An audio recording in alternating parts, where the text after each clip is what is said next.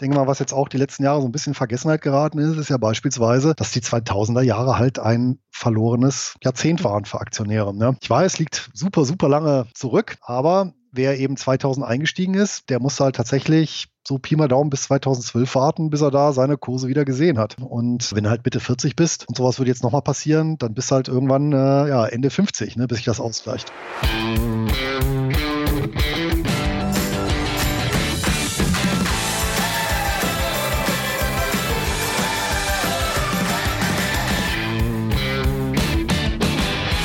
Moin Moin und herzlich willkommen zu einer neuen Folge des Finanzrocker Podcasts. Mein Name ist Daniel Kort und heute habe ich eine etwas speziellere Folge für dich, denn wir gehen ganz tief rein in ein spezielles Finanzthema, nämlich das der Hochdividendenwerte und zum Thema Hochdividendenwerte gibt es ja hierzulande einen absoluten Experten. Das ist Luis Pazos und den habe ich mittlerweile zum dritten Mal im Finanzrocker Podcast zu Gast. Und Luis ist Einkommensinvestor und hat das Ziel, unterjährig ein laufendes und möglichst konstantes Einkommen zu erzielen. Dazu nutzt er unter anderem REITs, Preferred Shares und BDCs, über die wir in dieser Folge genauer sprechen.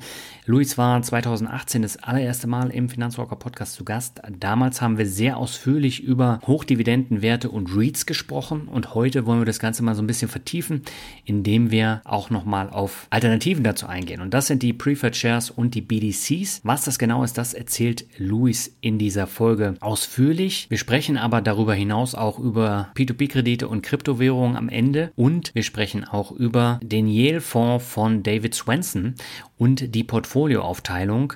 Denn das ist ein Thema, was mir gerade bei äh, dem Thema Preferred Shares und auch bei den BDCs immer im Hinterkopf rumgeschwebt ist. Warum das so ist, darüber sprechen wir auch in dieser Folge. Ja, und dann würde ich sagen, die Folge ist schon sehr, sehr lang geworden. Genug der Vorrede, gehen wir ab zum Interview mit Luis. Auf geht's. Meine Leitung geht heute in den Harz zu Luis Pazos. Er ist schon das dritte Mal zu Gast im Finanzrocker Podcast und mit ihm möchte ich heute über REITs, Prefetures und BDCs sprechen.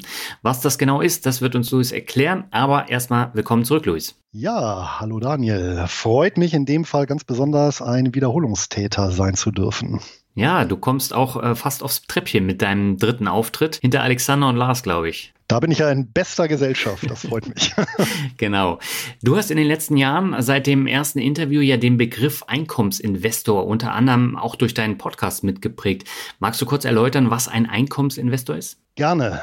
Im Prinzip habe ich nichts anderes gemacht, als den Begriff Income Investing und das Konzept, was dahinter steht, in den deutschen Sprachraum zu übertragen. Und da lag eben als gängige Übersetzung Einkommensinvestor oder Einkommensinvestoren nah. Und den Begriff habe ich dann ja nicht als Marke, aber äh, schon als äh, ja eben entsprechendes Synonym hier im deutschen Sprachraum Stück weit geprägt. Das freut mich natürlich und das war natürlich dann auch der Namensgeber für den Podcast, wo ich ja mit dem Anton Neupel regelmäßig ja eben spezifische Themen für Einkommensinvestoren oder einkommensorientierte Investoren eben aufgreife. Was hat es mit dem Income Investing auf sich? Im Grunde eine Jahrhunderte oder sogar Jahrtausende alte Idee, nämlich eben die Börse beziehungsweise die unternehmerischen Beteiligungen, die darüber zu erwerben sind, nicht so sehr zu sehen als ja, Anlageklasse, mit äh, denen sich nette Kursgewinne erzielen lassen, sondern im Rahmen einer strategischen Ausrichtung hier ein laufendes und möglichst konstantes Einkommen unterjährig zu generieren. Ja, und äh, das Ganze kommt natürlich, oder das Ganze wurde natürlich im angelsächsischen Raum ganz besonders geprägt, wo eben traditionell ja auch die Altersvorsorge äh, ein Stück weit eben über die Börse betrieben wird, anders als hier eben in Kontinentaleuropa. Daher ist natürlich auch die Dividendenkultur in beispielsweise den USA oder Kanada, aber auch in allen anderen Ländern, die beispielsweise vom angelsächsischen Recht geprägt sind, wie Singapur oder Hongkong anders. Ja? Und das, das fängt eben bei der Ausschüttungshäufigkeit an. Ja? Das eben in Deutschland ist ja die ähm, Jahresausschüttung bekannt nach der Hauptversammlung. Das ist ja quasi so ein feststehender Stichtag äh, im Jahr, war ja jetzt im Prinzip erst auch kürzlich die sogenannte Saison. Ja, aber es gibt halt andere Länder, das ist halt immer Saison. Ja, das heißt äh, quartalsweise oder eben sogar monatlich, wo das sticht natürlich ganz besonders der kanadische Markt hervor. Und da ist es ja tatsächlich auch so, dass viele dieser Papiere ja als im wahrsten Wortes Rentnerpapiere ja auch gelten. Ja, und sogar hier als zertifiziertes Altersvorsorgevermögen klassifiziert werden ja, und tatsächlich auch viel von Rentnern oder eben indirekt von Pensionskassen oder Versicherungsunternehmen gehalten werden, die selber wiederum laufende Ansprüche zu bedienen haben. Ja. Also im Prinzip ist das Ganze einfach ein ja, so Paradigmenwechsel, dass ich eben wegkomme von diesen spekulativen Elementen, von den Kursgewinnelementen ja, und dass ich mich eben fokussiere auf eben das laufende und möglichst konstante unterjährige Einkommen. Das ist so das Konzept, was dahinter steht. Mhm. Du warst äh, 2018 das erste Mal bei mir im Podcast zu Gast. Damals haben wir über Hochdividendenwerte gesprochen, weil äh, das, was du eben erläutert hast, das ist natürlich mit normalen Aktien nicht so einfach möglich, dass du da ähm, besonders hohe Dividendenzahlungen bekommst, sondern dafür benötigst du Hochdividendenwerte. Da haben wir das letzte Mal drüber gesprochen. Ähm, magst du vielleicht ganz kurz nochmal erläutern, was Hochdividendenwerte sind? Auch das ist ja kein feststehender Begriff. Ich brauchte halt nur ein Schlagwort auch für meine Publikation, hm, unter das ich im Prinzip Wertpapiere fasse, die sich eben dadurch auszeichnen, dass sie A eben eine unterjährige äh, ein unterjähriges Ausschüttungsregime pflegen, ne, also eben quartalsweise oder sogar monatlich ausschütten. Ja, zum Zweiten ein Geschäftsmodell haben, was eben ja, relativ äh, Cashflow stark bzw. Cashflow konstant ist und als drittes sehr häufig in Kategorien fällt, für die nochmal separat neben dem Aktienrecht ein eigenes Recht gilt. Ja, um das mal so ein bisschen zu konkretisieren, äh, wahrscheinlich äh, auch hierzulande die bekannteste Anlageklasse sind eben die Real Estate Investment Trusts. Ja, also diese ähm, börsennotierten Gesellschaften, die eben überwiegend im Immobiliensektor tätig sind, wo ich eben die Besonderheit habe, dass die von Rechts wegen in allen Ländern die entsprechende Reitgesetze kennen. Ja, beispielsweise auch Deutschland gibt es auch ein eigenes Reitgesetz. Mhm. Auf Unternehmensebene von allen Unternehmenssteuern, in Deutschland also Körperschaftssteuer, Gewerbesteuer befreit sind. Und das führt natürlich automatisch dazu, dass mein Cashflow äh, so er denn positiv ist, natürlich hochkatapultiert wird. Ja, wenn man sich eben einmal überlegt, die Tatsache, wenn ich eine, eine deutsche Standard AG nehme, die bezahlt eben 15 Prozent Körperschaftssteuer, 15 Prozent Gewerbesteuer, Pi mal Daumen, je nach Gemeinde. Ja, da sind natürlich von so einem Gewinn schon mal 30 Prozent weg. Ja, wenn ich dagegen beispielsweise den Hamborner Reit nehme oder die Hamborner Reit AG, wie sie komplett heißt, ja, der größte von den fünf Reits, die wir hier in Deutschland haben, von dem Gewinn fließt gar nichts ab. Ja? Der behält also die 100 Prozent. Wenn man dann anschaut, ich habe auf der einen Seite Standardaktiengesellschaft, bleibt eben vom Cashflow 70 erhalten, ja, bei der Hamburger Reit AG 100, dann habe ich ja schon mal einen ja, Cashflow-Vorsprung quasi von 50 Prozent. Das ist natürlich schon mal ja, ein nicht zu vernachlässigen und dann kommen häufig solche Sonderbedingungen hinzu, wie beispielsweise eben bei den Reiz, dass ähm, hier von Rechts wegen im Gegenzug ja, zu dieser Steuererleichterung eben Ausschüttungsquoten vorgeschrieben werden.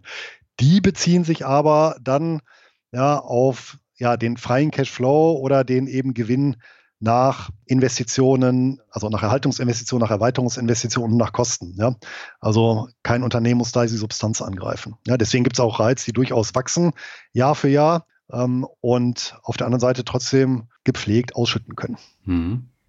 Du warst ja das letzte Mal im April 2020 im Finanzrocker Podcast zu Gast. Damals haben wir über die REITs im Corona-Crash gesprochen. Und es gab ja durchaus REITs, die auch vom Corona-Crash extrem betroffen worden sind, gerade Gewerbeimmobilien. Ähm, wie haben sich mhm. denn die Hochdividendenwerte seither entwickelt? Ja, 2020 war ja nun ein Jahr, was äh, viele Kuriositäten zu bieten hatte. Ja man allein auf die Börse beschränke und äh, ich habe es für mich ja ein, ein Odysseus-Jahr getauft, ja, wenn, wenn wir da in die entsprechende griechische Sage reinschauen, der eine oder andere mag es vielleicht noch erinnern, ja, wo der Odysseus mit seiner Mannschaft äh, durch die See mit äh, ja, felsgespickte See äh, navigieren muss und äh, wo dann die Sirenen singen, ja, und er macht ja dann ganz klug, seiner Mannschaft träufelt er dann Wachs ins Ohr, ja, und äh, sich selber lässt er eben an den Mast binden und dadurch kann er eben die Sirenenklänge, die eben sehr schön erschallen oder sehr verführerisch sind, das ist ja eigentlich noch besser, kann er dann genießen, aber kommt halt nicht in Gefahr, sein Schiff eben gegen die, ähm, gegen die Klippen zu lenken. Mhm. Und im Prinzip, äh, so war eigentlich das ganze Jahr. Wenn ich einfach nur am 01.01.2020 ins Depot geguckt hätte, die regelmäßige Rebalancierung äh, gemacht hätte und dann eben wie Odysseus einfach gar nichts. Oder es war ja auch so, ich habe ja de facto nichts gemacht in dem Jahr. Ja, außer halt so im, im, im Juni noch ein bisschen rebalanciert, aber da war ja das Größte ja schon rum.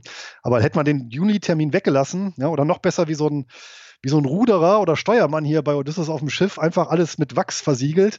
Ja, und am 31.12.2020 wieder reingeguckt, wenn ich nicht gewusst hätte, was das Jahr über gelaufen ist, hätte ich gesagt, oh, prima, ja, äh, ein bisschen gestiegen, ja, jetzt äh, nicht besonders stark und ja, einige Titel wie immer haben sich jetzt nicht so prall entwickelt, ein, zwei vielleicht auch deutlich negativ, andere dafür deutlich positiv, äh, Ausschüttungen so halbwegs konstant geblieben. Dann hätte man nicht vermutet, dass wir nach 1837 und äh, 1929 den schnellsten Crash der Börsengeschichte gehabt hätten, ja. Und natürlich dann im Gegenzug die schnellste Erholung. Mhm.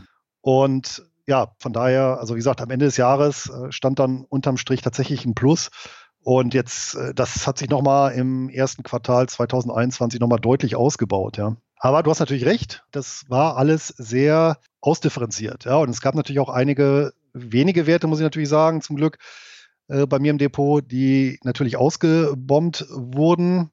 Und hier muss ich natürlich sagen, habe ich die Mitte des Jahres genutzt, also den Juli, ja, so diese zwei Rebalancierungstermine, Januar und Juli. Und im Juli habe ich dann die schon gut erholten Kurse genutzt, um dann das Depot tatsächlich so ein bisschen konjunkturrobuster zu machen. Also da tatsächlich ja, mich von den Positionen zu trennen, wo ich sage, naja, da weiß man nicht so genau, wie die wirtschaftliche Entwicklung sich auswirken wird. Und umgekehrt gibt es ja dann doch so ein paar Branchen, ja, die dann doch ein bisschen, bisschen stabiler dastehen. Und von daher habe ich das da so ein bisschen, bisschen verschoben, aber jetzt auch nicht immens. Ja. Also im Grunde bin ich durch das Jahr sehr, sehr gut gekommen. Wobei aber natürlich hatte auch Titel, beispielsweise einen australischen Ferienanlagenbetreiber, wo wir eben beim Thema Real Estate Investment Trust sind. Und da kannst du natürlich denken, äh, wie dessen Ertragslage im Jahr 2020 war. Ja? Und das war natürlich aber auch so ein Titel, der war in der Zwischenzeit, ich glaube, 60 Prozent im Minus, dann im Juli etwas äh, erholt und den habe ich dann ausgetauscht, weil ich gesagt habe, naja, ich weiß ja nicht, wie sich das weiterentwickelt und ob Tourismus jetzt so ein toller Sektor ist für die nächste Zeit. Ja. Gibt aber natürlich auch Gegenbeispiele. Beispielsweise ein Wert, der total übel abgestürzt ist bei mir im Depot, das war Omega Healthcare, auch ein Real Estate Investment Trust. Das war sogar dummerweise, bin ich da auch mal irgendwie darauf aufmerksam gemacht worden, irgendwann im März, das war der Wert mit dem höchsten Tagesverlust, den ich beobachtet habe, der hat an einem Tag minus 25 Prozent gemacht. an einem Tag, ja. ja. Und ähm, jetzt habe ich neulich tatsächlich, haben die veröffentlicht den, den Jahresabschluss und habe ich mal reingeguckt und die haben tatsächlich das Jahr abgeschlossen mit einem deutlich höheren Cashflow als 2019. Ja. Mhm. ja und ähm, also völlig stabil. Und hier war es wohl tatsächlich so, dass ähm, in dieser Hochphase, wo ja auch keiner so genau wusste, wie wirkt sich diese, dieses Virus aus, natürlich, und im Nachhinein war mir das dann auch klar, ja, dass äh, viele Anleger gedacht haben, nee, den sterben die Kunden weg, denn Omega Healthcare ja, äh, vermietet ähm, komplette äh, so Seniorenwohnanlagen oder Anlagen für betreutes Wohnen an Betreibergesellschaften. Ne? Die haben zwar selber kein operatives Risiko, und wenn die Betreibergesellschaften alle pleite gehen, weil deren Senioren wegsterben, dann äh, wirkt sich das natürlich dann auch auf die Mieterträge aus. Ja. Aber mittlerweile ist es dann wieder im Plus. Ja, wie gesagt, Omega Healthcare, da war mir vollkommen klar, äh, das Geschäftsmodell ist super. Ja, also äh, lebt natürlich auch ein Stück weit vom demografischen Wandel und ich weiß auch selber aus der Familie, im Prinzip ist natürlich dieses Thema betreutes Wohnen ein Megathema. Ja, es ist ja auch durchaus für viele Leute intelligent, sich frühzeitig damit auseinanderzusetzen ja, dass man irgendwann vielleicht körperlich nicht mehr kann. Und dann ist es irgendwo so, muss ich sagen, doch der ideale Kompromiss. Auf der einen Seite so viel wie möglich selbstständig noch zu machen, aber auf der anderen Seite dann doch ein System zu haben, was einen auffängt, wenn mal bestimmte Sachen eben nicht gehen, ja. Und äh, wie gesagt, ich habe das in der eigenen Familie auch erlebt und ähm, kenne halt eben auch einige, die dann den Schritt auch nicht bereut haben, so schwer es dann auch fällt, irgendwie von der eigenen Wohnung dann in solche Anlagen zu wechseln. Aber man muss ja auch sagen, die modernen Anlagen, das ist ja jetzt, das hat ja jetzt nicht irgendwie so von so eine Atmosphäre von, ja, von so einem Seniorenstift, ja, so ein Altbackener oder wo dann, ja, weiß ich nicht, so Sterbezimmer zugewiesen werden, um es mal etwas überpointiert zu sagen. Ja, sind ja durchaus moderne, schicke Anlagen und natürlich auch für jeden Geldbeutel was, ja, und äh, von einfach bis luxuriös natürlich. Und von daher das Geschäftsmodell war für mich in Ordnung und oder sogar sehr positiv. Und das Unternehmen Omega Healthcare ist sehr konservativ finanziert. Wie gesagt, äh, seit Jahren deutlich Cashflow positiv und seit, ich glaube mittlerweile auch seit mindestens mal zwölf Jahren die Dividende immer erhöht oder konstant gehalten. Und von daher. Auch letztes Jahr. Ja, ja, auch letztes Jahr. Ja, ja. Ja, wie gesagt, der Cashflow war ja noch höher als 2019. Ja. Das haben die eigentlich sogar ganz intelligent gemacht. Die haben sogar noch extra Rückstellungen gebildet für etwaige Ausfälle. Ja, und von daher Wert, den ich gerne äh, beibehalten habe, ja. Weil ich hatte letztes Jahr ja auch Werte, die extrem gefallen sind. Ähm, Service Properties, die haben ja auf der einen Seite Raststätten, auf der anderen Seite auch ähm, so äh, höherwertige Hotels. Ähm, die haben natürlich auch kaum Einkommen gehabt und die haben die Dividende komplett gekappt. Und Simon Property hat die auch ähm, so weit gekappt, wie es ging. Und ich glaube, Tenga hatte ich auch nochmal, ähm, die haben sie auch gekappt. Und dann ist es natürlich schwierig, wenn ich da keine breite Diversifikation bei den REITs habe, diesen Cashflow aufrechtzuerhalten. Ne?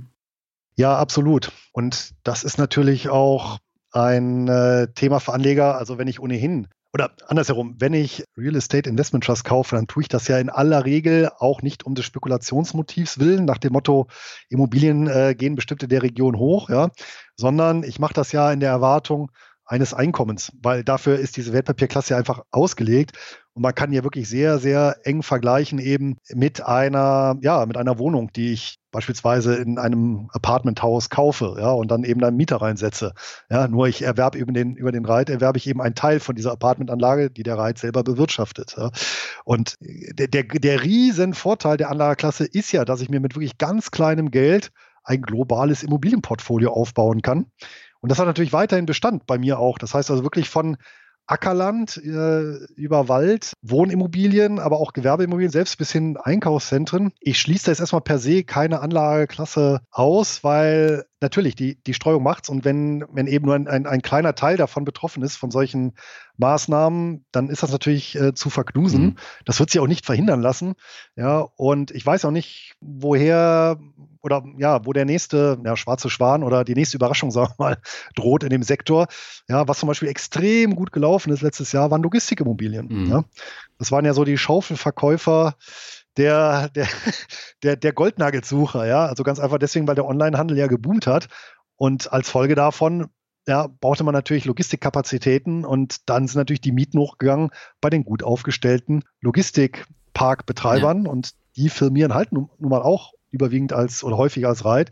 So, aber wer weiß, wenn irgendwann demnächst die selbstauslieferende Drohne erfunden wird, ja, und der Fabrikant die Sachen dann ab Fabrik direkt äh, zum Haushalt transportieren kann, einfach mal gesponnen, ja, dann, dann entwerten sich natürlich diese Logistikimmobilien auch schlagartig, ja. Also und keiner von uns weiß ja, wo in fünf Jahren dann, sag mal, die, die Gefahr droht für bestimmte Geschäftsmodelle, ja.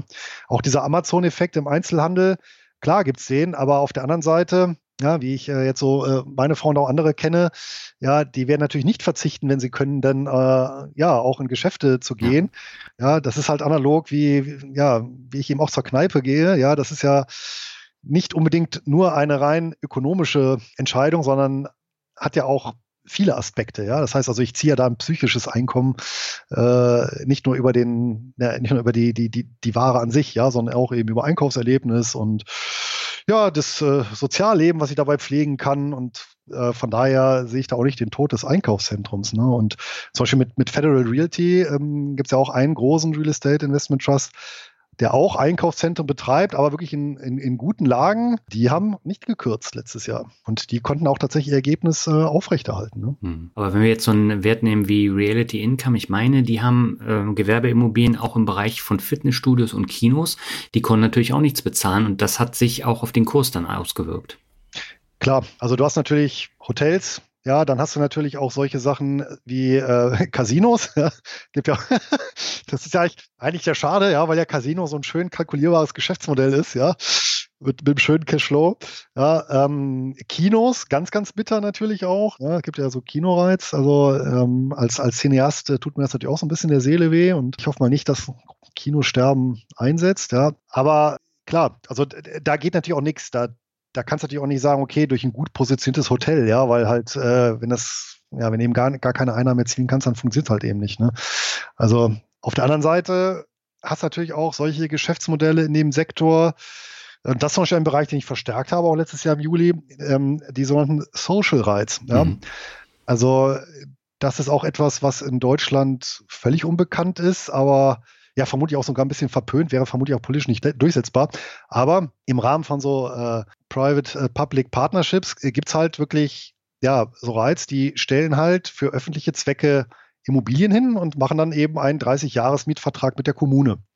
Ist zum Beispiel in England weit verbreitet für tatsächlich zum Beispiel äh, Wohnanlagen für Betreuungsbedürftige, ja, wo die Kommune verpflichtet ist, sich um die Leute zu kümmern. Und dann möchte man denen natürlich auch so ermöglichen, so, so viel Selbstständigkeit wie, wie möglich, aber dann trotzdem Betreuungspersonal.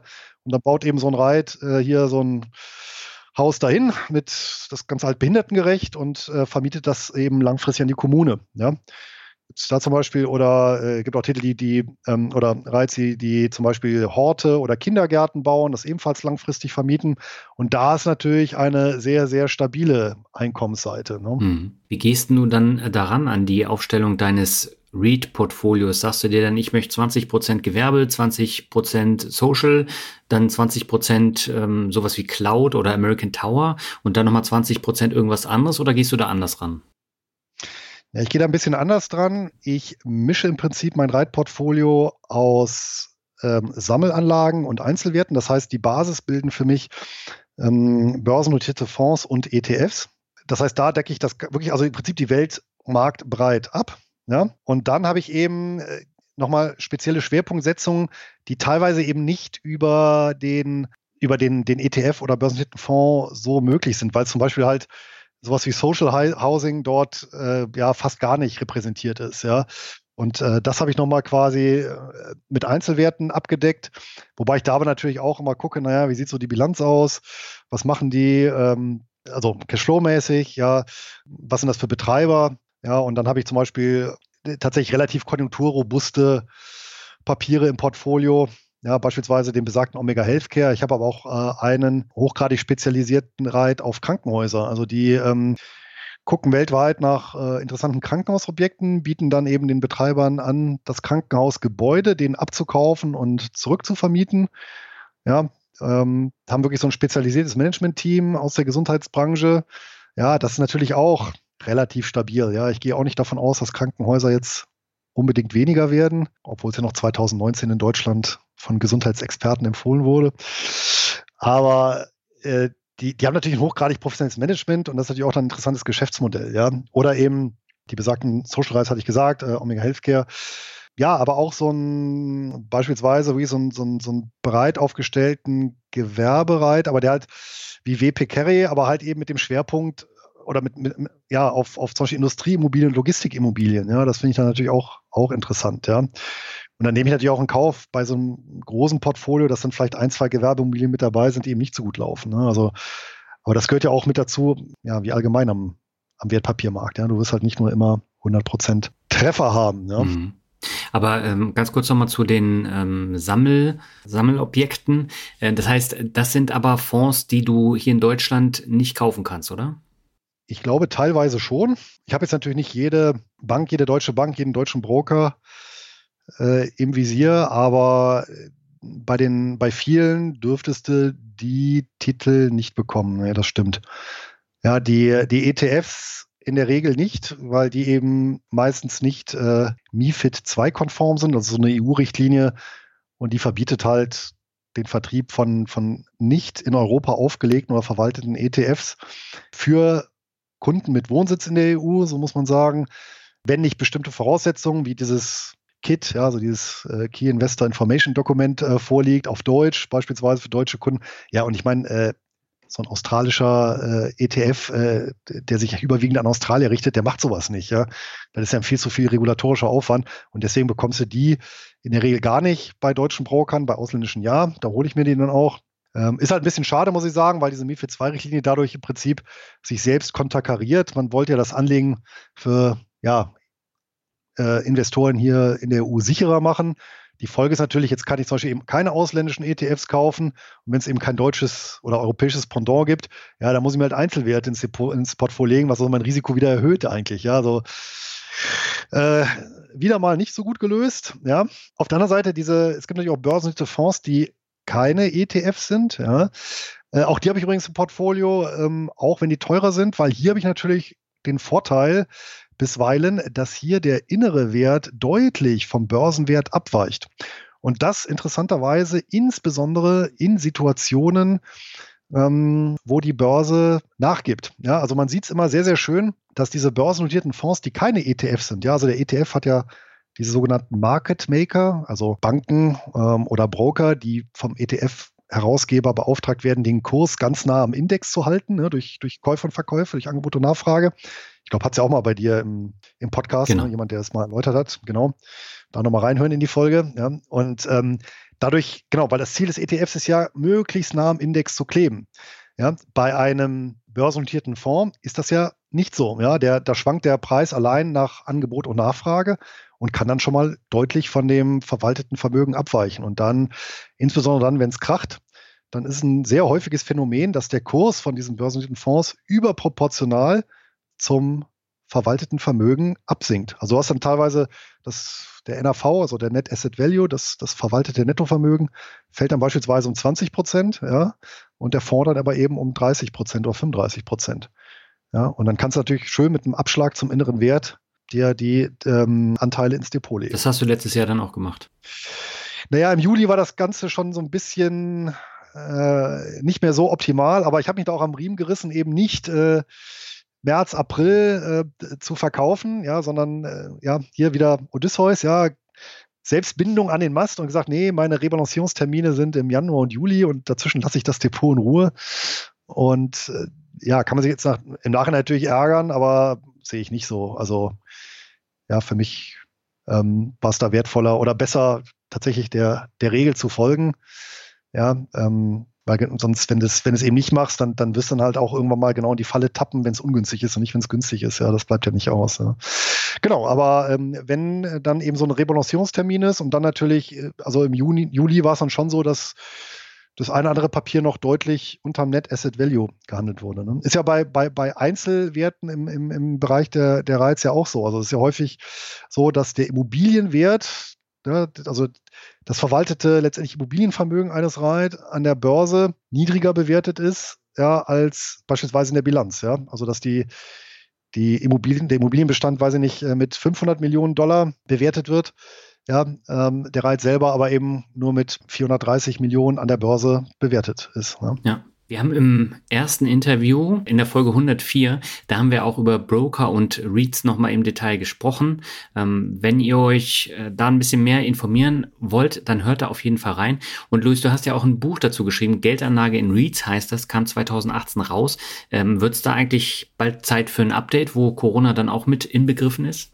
Ja, auf jeden Fall. Also da wäre jetzt Zeit für ein Update, ja. Aber vermutlich leide ich da an demselben Zeitproblem, das auch dich erfasst hat. Okay, da sprechen wir gleich nochmal drüber. Du hast ja auch noch äh, zwei weitere Bücher geschrieben und äh, da wollen wir ja auch über die speziellen Anlageformen sprechen. Äh, bevor wir das machen, habe ich nochmal einen kurzen Exkurs. Ähm, sagt dir David Swenson was? David Swenson. Von der Yale Universität? Ja ich wollte gerade sagen, genau, der hat auch ein Buch geschrieben, tatsächlich das, äh, also Geldanlage, also die Geldanlage des, der Yale-Universität. Ne? Richtig, ne? genau. Der ist le ja. letzte Woche leider verstorben mit 67. Aber der hat äh, den Yale-Fonds mehr als die Hälfte seines Lebens verwaltet und hat anfangs auch eine sehr revolutionäre Anlagestrategie gefahren. Nämlich er hatte Private Equity drin, er hatte Hedgefonds, er hatte Immobilien drin und dann natürlich noch normale Aktien. Und die hat er relativ gleichrangig miteinander äh, gekoppelt. Und äh, zu den wichtigsten Leitsätzen von äh, David Swenson Winstons Anlagestrategie zählte neben der Diversifikation vor allem eins, nämlich Disziplin. Das ist ein ganz, ganz wesentlicher Faktor. Und für ihn war der größte Fehler von Kleinanlegern und individuellen Anlegern, dass sie sich asymmetrisch verhalten, weil sie im, im Boom dann enthusiastisch sind und verzweifelt, wenn die Kurse dann fallen, so wie letztes Jahr bei Corona. Und für ihn ist die beste Strategie dann ein klug diversifiziertes Portfolio eben mit komplett unterschiedlichen Anlageklassen, also Private Equity, Hedgefonds, Immobilien, Aktien. Ähm, siehst du das eigentlich ähnlich? Weil du hast ja auch eine komplett andere Anlagestrategie als jetzt so ein normaler Aktien- oder ETF-Käufer. Ja, ich meine, in meinem ersten Buch habe ich es ja auch geschrieben und ich habe es ja vorhin auch gesagt, im Endeffekt, wenn ich ein Einkommensinvestor hm. bin, und mein Ziel ist eben, ein laufendes Einkommen aus meinen Kapitalanlagen zu generieren. Dann ist es natürlich absolut zweckmäßig, hier über möglichst viele Einkommensquellen zu diversifizieren. Ja. ja das, also das wäre selbst außerhalb der Börse so, ne? wenn ich viele Möglichkeiten habe, äh, mir eben viele Einkommensquellen zu schaffen, ja, ähm, ist das ja auf jeden Fall ja vom, vom Rendite-Risikoprofil auf jeden Fall vorteilhaft, als wenn ich eben nur eine einzige mhm. habe. Ja? Und das leuchtet ja auch unmittelbar ein, wenn ich eben diesen Income-Investing Ansatz oder diese Brille mal aufsetze und mir dann eben anschaue, wenn, ja, wenn ich mir, äh, weil ich genau diese Diskussion hatte ich tatsächlich Anfang 2020 mit einem Leser, okay. der, der gesagt hatte, ja, äh, ach, das Diversifikation, das ist ihm zu anstrengend. Er packt alles äh, in eine einzige Aktie. Äh, er hat auch die beste Aktie auf der Welt rausgesucht. Die ist stabil, die wird nicht kürzen, ja, ist riesengroß und äh, ja, äh, und war Shell halt. Ne? ja, ähm, äh, und dann, und dann habe ich ihm halt eben auch das Beispiel gesagt, ja gut, du kannst halt eine Shell kaufen. Ich weiß, zum, glaube ich, zum damaligen Zeitpunkt war die Dividendenrendite eben 6,5 Prozent. Ja. Dann hast du halt eine Rendite, also aus der Income-Investing-Brille. Mhm. Ne? Kurs lassen wir mal raus, aber du hast dann eben, du, du kannst auch runterbrechen eben auf den Ertrag in, in, in Dollar oder Pfund ne, oder Euro. Ja, muss ja nicht unbedingt in Prozent äh, rechnen. Aber nehmen wir mal die 6,5 Prozent. Ja, und ähm, das ist eben deine Rendite. Gut, und das Risiko ist, dass das Unternehmen pleite geht. Ja. ja, alles klar. So, wenn du jetzt aber weltweit äh, 1000 Unternehmen findest, und die findest du auch problemlos, von denen jedes einzelne eine Dividendenrendite von 6,5 Prozent hat, dann hast du genau dieselbe Rendite. Ja, aber das Risiko ist ja wohl nun wirklich offensichtlich deutlich, deutlich, deutlich niedriger, als wenn du eben nur einen Titel hast. Mhm. Ne? Und ähm, von daher ist das äh, natürlich vollkommen logisch.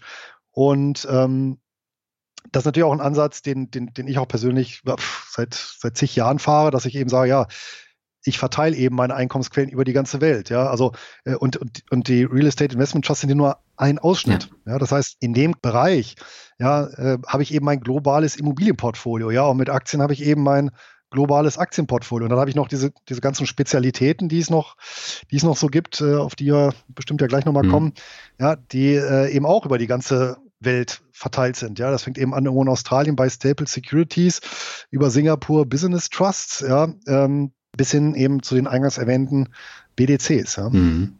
Und ähm, ja, genau. Und äh, das ist natürlich aus, aus Einkommensquellensicht deutlich vorteilhaft. Und du hast dann eben auch, äh, das auch noch ein Vorteil, du hast ja im Kurs tendenziell eher stabilere und andere tendenziell eher schwankende Anlageklassen. Ja. Und da kannst du natürlich auch durch besagte Rebalancierung nochmal schöne Effekte erzielen. Beispielsweise BDCs gerade im Juli, weil die waren noch äh, zu dem Zeitpunkt vergleichsweise im Keller. Und da konntest du natürlich dann schön zu günstigen Kursen das Ganze auffüllen. Mhm. Jetzt haben wir aber ein Problem, dass gerade die risikoarmen Vehikel gar keine Rendite mehr bringen. Und du wirst mir wahrscheinlich zustimmen, ich brauche auch in einem Income-Portfolio sowas wie Anleihen und risikoarme Vehikel, weil die REITs sind ja auch nicht komplett risikoarm. Wie bildest du die ab? Korrekt. Also REITs sind natürlich wie Aktien. Ja. Also das ist ja, also da ist auch kein Unterschied. Die Schwankungsbreite, also die Korrelation von Aktien und REITs ist zwar ähm, um die 0,5, gab es mal eine Studie zu. Also die, die laufen nicht gleich, aber äh, von der Schwankungsbreite her sind die identisch, genau. Mhm. Ja, und äh, wir kommen halt nicht drum rum. Ne? Irgendwann steht halt irgendwann vorne die 4 im, im Alter und äh, dann stehen wir natürlich alle vor der Herausforderung, naja, so eine 100% risikoreiche Anlageklassenstrategie ist dann vielleicht nicht das Gelbe vom Ei. Ja. ja. weil ich denke mal, was jetzt auch die letzten Jahre so ein bisschen in Vergessenheit geraten ist, ist ja beispielsweise, dass die 2000er Jahre halt ein verlorenes Jahrzehnt waren für Aktionäre. Mhm. Ja. Ich weiß, es liegt super, super lange zurück. Ja, aber wer eben 2000 eingestiegen ist, der muss halt tatsächlich so Pi mal Daumen bis 2012 warten, bis er da seine Kurse wieder gesehen hat. Ja, und ähm, ja, wenn du halt Mitte 40 bist, und sowas würde jetzt nochmal passieren, dann bist du halt irgendwann äh, ja, Ende 50, mhm. ne, bis sich das ausgleicht. Und wir hatten auch schon in der Geschichte der Börse Phasen, die noch länger gedauert haben. Ja, rein nominal, bis du die Werte wiedergesehen hast. Ja, 1929, wer eingestiegen ist, musste bis 1954 warten. Rein nominal, ja, also bis die Kurse da rein nominal wieder das Ganze erreicht hatten. Und in den, im 19. Jahrhundert gab es auch schon mal eine 30-jährige Periode, ne, wo es nicht so gut gelaufen ja. ist. Also und das muss natürlich auch immer im Hinterkopf behalten. Deswegen ist mein defensiver Anteil tatsächlich sogar relativ groß. Und ähm, es gab eine Anlageklasse, mit der ich mich schon auch sehr früh auseinandergesetzt. Die hat aber bei mir nie so die große Rolle gespielt anfangs. Und das sind äh, die Preferred Shirts. Mhm. Und auf die im Wesentlichen stütze ich mittlerweile auch meinen risikoarmen Portfolioanteil. Und die haben in dem Maße äh, zugenommen in meinem Portfolio, wie eben der Zins abgeraucht ist. Ja. Okay, also in den letzten Jahren, seit äh, 2013 ging es ja stetig bergab mit den Zinsen und dann hast du vermehrt auf die Preferred Shares gesetzt.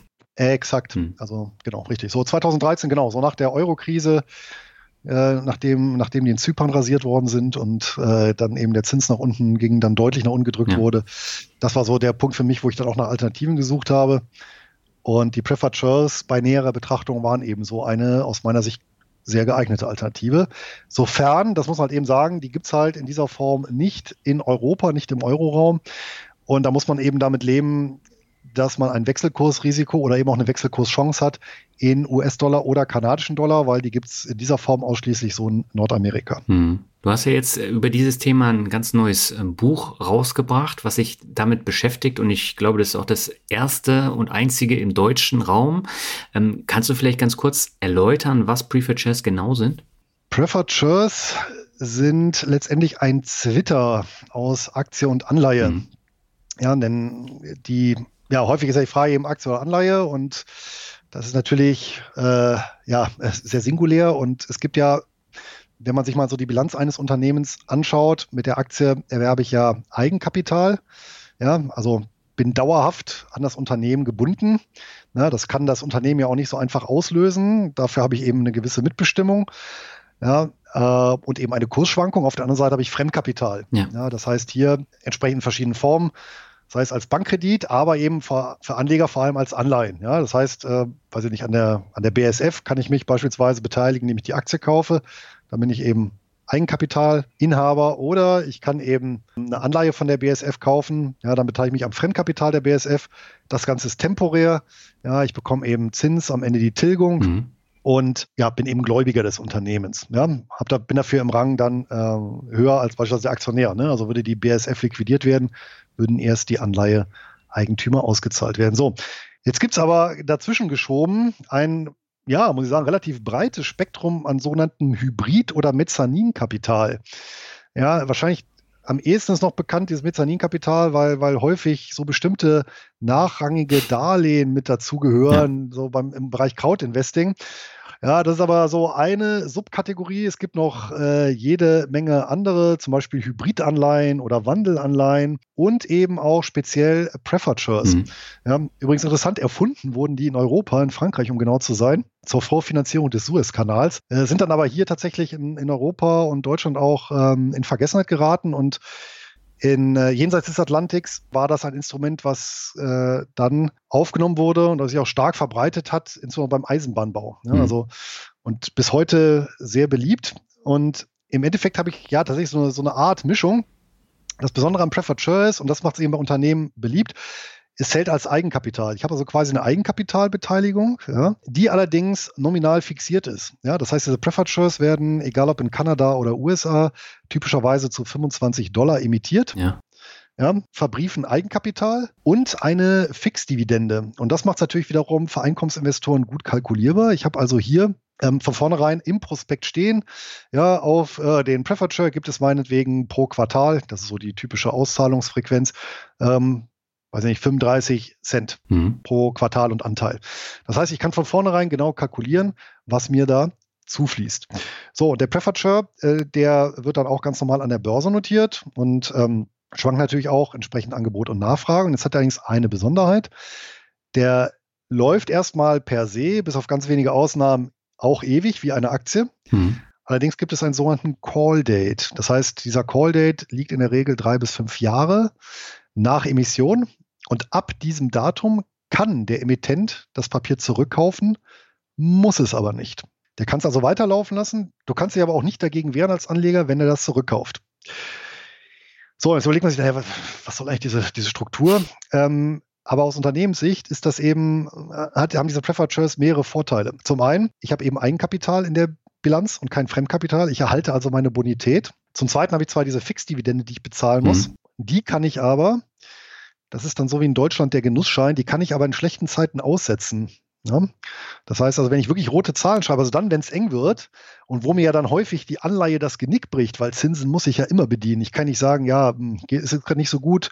Ich kann mich zwar mit dem Gläubiger an den Tisch sitzen, aber dann bin ich auf deren Wohlwollen angewiesen. Ja. Beim Preferred kann ich sagen, naja, ich setze die Zahlung mal aus.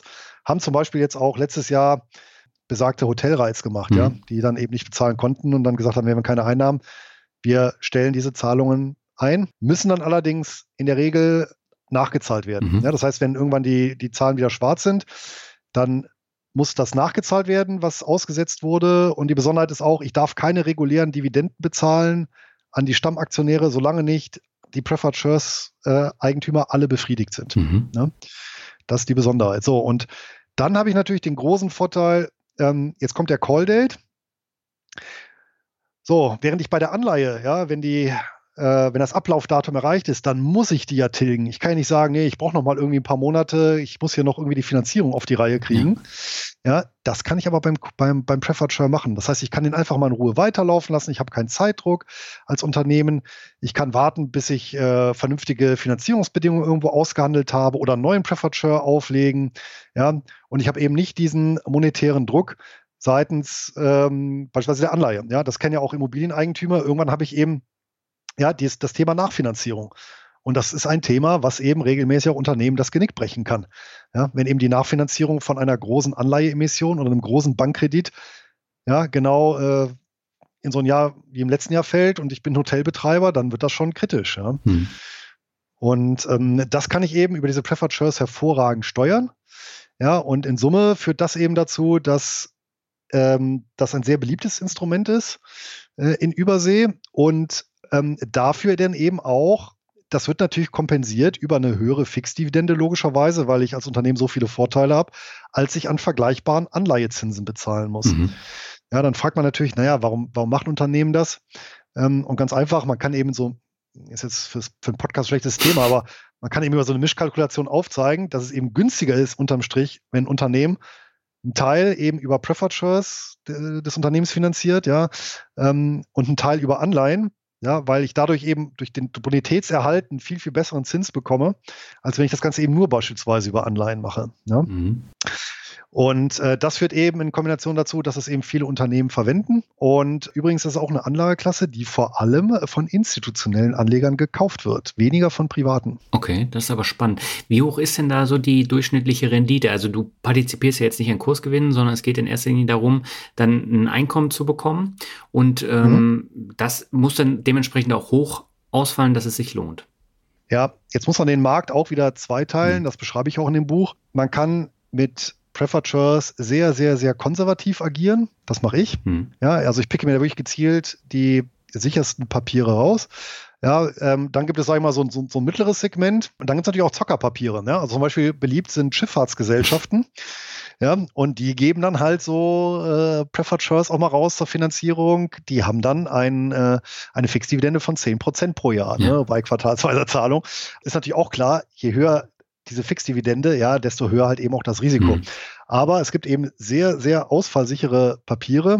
Wieso kann ich gleich nochmal erwähnen, wo du irgendwo zwischen aktuell 4,5, 5,5 Prozent erzielen kannst. Mhm. Ja, und ähm, die übrigens auch, das war dann auch so die Nagelprobe, deswegen fand ich es auch nochmal ganz interessant, so bei diesem ja, schweren Crash im Frühjahr 2020, damals zu gucken, wie sich die Anlageklasse geschlagen hat. Und diese extrem konservativen Preferred die konnten es mit einem Minus irgendwo zwischen äh, minus 5 bis ja, minus, minus 8 Prozent gut mit mittel- bis langlaufenden ähm, Doppel-A- und Triple-A-Anlagen Anleihen aufnehmen. Ja? Also zum Beispiel mit, mit, mit so einem iShares ETF auf äh, entsprechende Anleihen. Ja? Also die haben sich da auch sehr, sehr gut geschlagen und ihrer Defensivfunktion sind sie da gerecht geworden. Mhm. Ja? Und bei, bei so kleineren Crashs, ich denke hier beispielsweise an das zweite Halbjahr 2018, haben die meisten wahrscheinlich auch schon wieder vergessen. Ja, der Dezember war ja da ganz schlimm. Ja, genau. Ne? Aber im Prinzip das ganze zweite Halbjahr war ja nicht so prickelnd und im Dezember sind die Kurse ja auch nochmal abgeraucht. Und da ist zum Beispiel bei diesen ganz konservativen Preferences überhaupt nichts gemerkt. Ja, sie sind da wirklich mhm. so wie ein, da lag der Kurs halt wie ein Brett ja. auf der Börse. Ja. Ja, das stimmt. Ähm, ich habe ja in dein Buch schon reingeschaut und ähm, was da auffällt, gerade in Kanada und den USA, das sind überwiegend Banken und Versorger, die du da vorstellst. Ähm, sind das die sicheren Prefit Shares? Banken weniger. Bei den Banken, mhm. die tauchen deswegen so häufig auf, weil ähm, wir erinnern uns ja an die Weltfinanzkrise 2007 bis 2009 und Preferred Shares äh, sind bis heute tatsächlich ein Instrument für Banken, um hier sich beim Eigenkapital zu, re zu rekapitalisieren. Mhm. Ja. Kleine Anekdote äh, am Rande. Äh, das werden vielleicht noch äh, viele Hörer wissen. Seinerzeit ist ja Goldman Sachs in äh, Bedrängnis geraten. Kannst du dich noch erinnern, wer die gerettet nee. hat? Na, Warren Buffett ist ja da mit 5 Milliarden eingestiegen. Ja. Also im Jahr 2008, als ne, Lehman hier äh, umgeklappt ist, dann stand ja auch irgendwann Goldman Sachs auf der Kippe und die brauchten dem dringend frisches Eigenkapital. Äh, haben sie noch nirgendwo bekommen. und der Warren Buffett hat gesagt, äh, kriegt ihr 5 Milliarden. Und diese Rekapitalisierung ist tatsächlich über Preferred Shares erfolgt. Das heißt, okay. die haben eine Preferred Share Emission aufgelegt, nur für Warren Buffett natürlich, ja. Und der Warren Buffett hat denen dann 10% äh, Fixdividende aus den Rippen geleiert, ne, für die Emission. Mhm. Ja, und gut, aber ich meine, er war oder ist ein Insider. Ich denke mal, er wusste, noch eine Investmentbank wird nicht fallen gelassen. Und das hat sich für ihn natürlich super bezahlt gemacht. Und ähm, ja, äh, das war halt so, glaube ich, der berühmteste Einsatz von Preferred Shares, so in der jüngeren Börsengeschichte. Ja, daher eben viele Banken. Es gibt darüber hinaus noch eine Vielzahl anderer Unternehmen, die die einsetzt. Das ist richtig, aber halt prozentual gesehen dominieren halt Unternehmen aus dem Finanzsektor. Hm. Wobei man da auch gucken muss, zum Beispiel kanadische Banken stehen eben sehr, sehr gut da. Die hatten natürlich auch keine Finanzkrise 2007, 2009, weil die eben nicht so viel faule Finanzierung hatten. Die haben eben eine andere Aufsicht, andere Regulatorik. Also der, der kanadische Bankensektor, der steht da sehr, sehr gut da. Deswegen kann man da durchaus überlegen, sich auch entsprechende Papiere zu beschaffen. Ja, ähm, Versorger, das ist natürlich so ganz traditionell sehr langweilig, ja, das Geschäft und dementsprechend auch konservativ. Die Preferred Shares, die zählen dann eher schon in den defensiven Bereich, das ist richtig. Äh, allerdings auch hier, beschreibe ich auch im Buch äh, mit Pacific Gas and Electric, ein, ein, ein kalifornischer Versorger, eigentlich auch theoretisch sehr konservativ, nur die hatten das Pech, dass äh, boah, vor einigen Jahren gab es ja so, so, so, eine Waldbrandserie ja. in Kalifornien. Und ein so ein Waldbrand, ein, ein richtig großer, wurde ausgelöst durch, ich glaube, einen Kabelbrand in irgendeinem Transformatorenhäuschen mhm. von denen. Und dann haben die erstmal eine Rechnung von 30 Milliarden Dollar serviert bekommen und äh, die sind dann auch in die Insolvenz gegangen. Und aber in diese Insolvenz, ich glaube nach Chapter 11 ist das, ja, äh, wo man sich dann also sanieren kann. Ja, ähm, wurden dann auch oder haben sich saniert, sind dann wieder an die Börse und ähm, ja, die Preferred Share Eigner, die sind dann auch damit durchgekommen. Ja, also die sind, äh, die haben im Prinzip jetzt keine Anteile verloren, ja, im Gegensatz zu Gläubigern des Unternehmens, ja, die dann rasiert wurden. Also von daher auch nochmal so eine Überlegung wert. Nein, aber die, die allerkonservativsten Papiere, und das sind so auch meine Favoriten, das ist quasi nochmal so eine Nische in der Nische. Es gibt tatsächlich Fonds beziehungsweise vermögensverwaltende Gesellschaften, mhm. die Preferred Shares imitieren als Finanzierungsinstrument. Und die haben durch äh, entsprechend ja, besondere regulatorische Vorschriften in ja, USA und Kanada eben die Vorgabe, diese Emissionen jederzeit zu decken. Ja? Und zwar beispielsweise in den USA müssen die, wenn die solche Shares emittieren, müssen jederzeit zu mindestens 200 Prozent mit Eigenkapital oder äh, nicht mit Eigenkapital, mit Vermögenswerten gedeckt sein. Mhm. Ja? Und das macht die zu den konservativsten Titel im gesamten Spektrum, ja? weil ich da halt die Anteile, die ich eben von oder die Emissionen, die ich erwerben kann, eben, ähm, ja, da habe ich dann zwar, weiß ich nicht, 5% plus minus an jährlicher Rendite.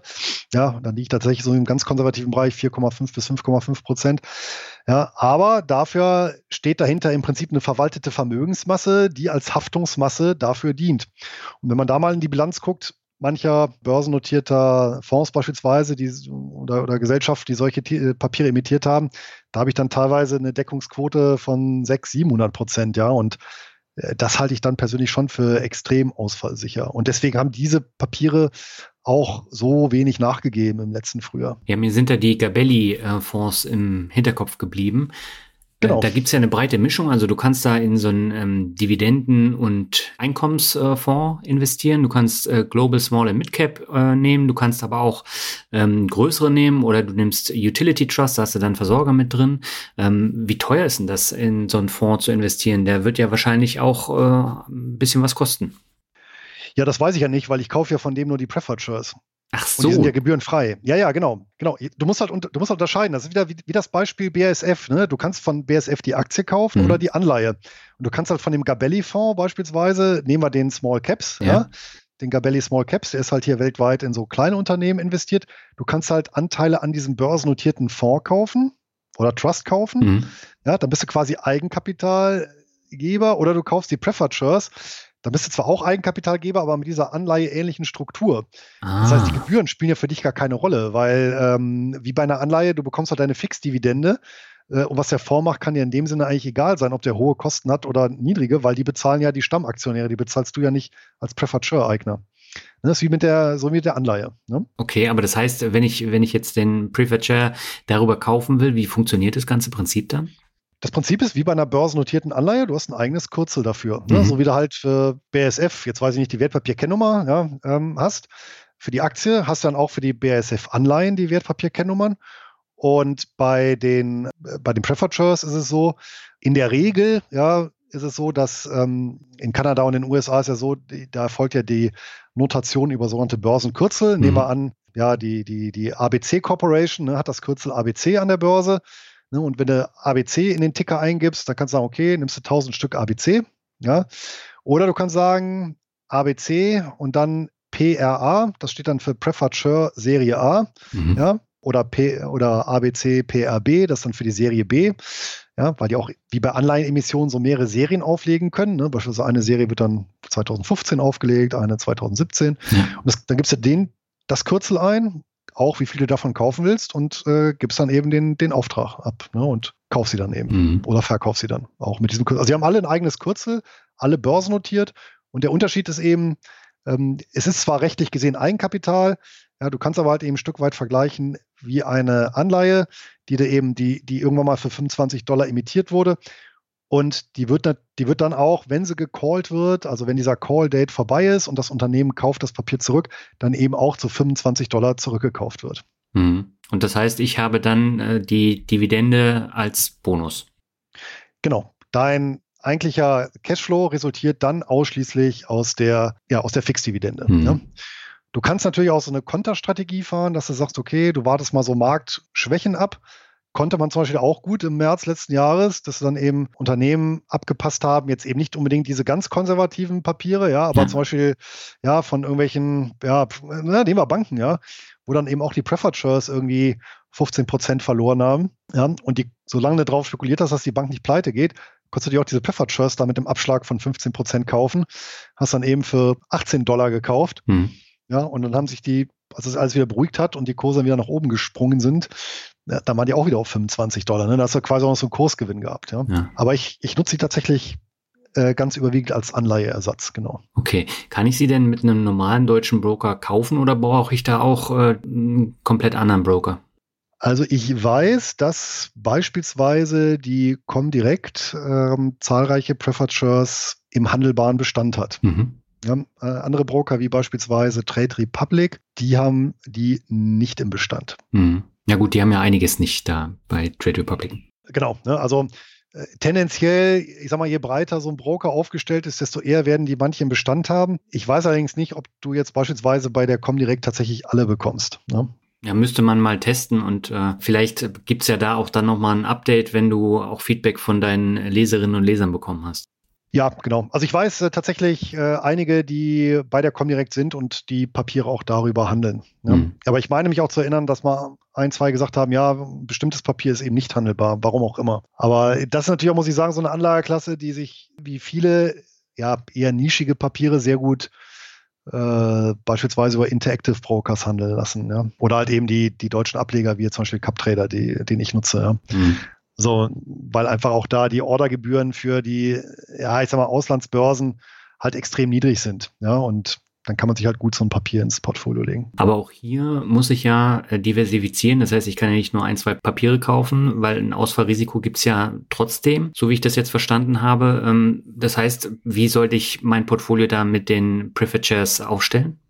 Naja, wenn du die sehr konservativen nimmst, also diese gedeckten Preferred Shares, ja. so nenne ich sie dann auch im Buch, ja, die mit Kapitaldeckung.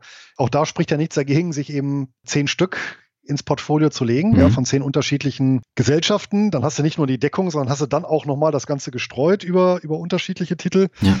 Ja, und ansonsten gilt im Prinzip genau dasselbe. Ich meine, bei Anleihen wird es ja auch nicht eine Allianzanleihe vielleicht ins Depot legen, ja, sondern wird es auch sagen, dann überlegst du ja auch eine Anleihenstrategie und die dann eben auch darauf basiert, ja gut, dann holst du entweder ein, ein ETF, der das Anleihesegment abdeckt, oder weil das halt hier im Bereich Preferred Shares nicht so feingranular möglich ist. Es gibt zwar ETFs und auch börsennotierte Fonds auf den Sektor, das Thema ist halt nur, weil das halt ein relativ kleiner Sektor ist, sind die meisten eben sehr marktbreit und das heißt dann eben, da sind dann eben zu 60 Prozent Finanztitel drin. Und wer es eben nicht möchte, der kommt dann eben fast gar nicht drum herum. Ich glaube, es gibt eine Ausnahme mittlerweile, ja, ähm, hier zurückzugreifen auf Einzelwerte und da muss ich halt streuen. Ja, deswegen, wenn ich einen günstigen Broker habe, ist das eben kein Problem. Dann kann ich mir natürlich auch hier weiß ich nicht, äh, acht, zehn, zwölf äh, Titel ins Depot legen. Und ich muss sagen, ähm, ich habe zwölf von diesen gedeckten, die momentan meine, den gesamten defensiven Bereich einnehmen. Und das ist ja momentan so um die, um die 40 Prozent des gesamten Einkommensdepots. Ähm, ja, also das ist schon Sümmchen. Mhm. Und ähm, da habe ich jetzt also auch keine Ängste, äh, wenn das eben auf zwölf Titel verteilt ist. Ja, und normale Anleihen hast du gar nicht im Portfolio. Nee, normale nicht mehr, nee. Hm. Ich habe ja gesagt, das ist auch ein komplexer Bereich. Und jetzt habe ich das Stiftungsportfolio von der Yale-Universität nicht ohne Grund genannt, sondern äh, da ist ja die Mischung wirklich mal komplett anders, genau wie bei dir ja eben auch.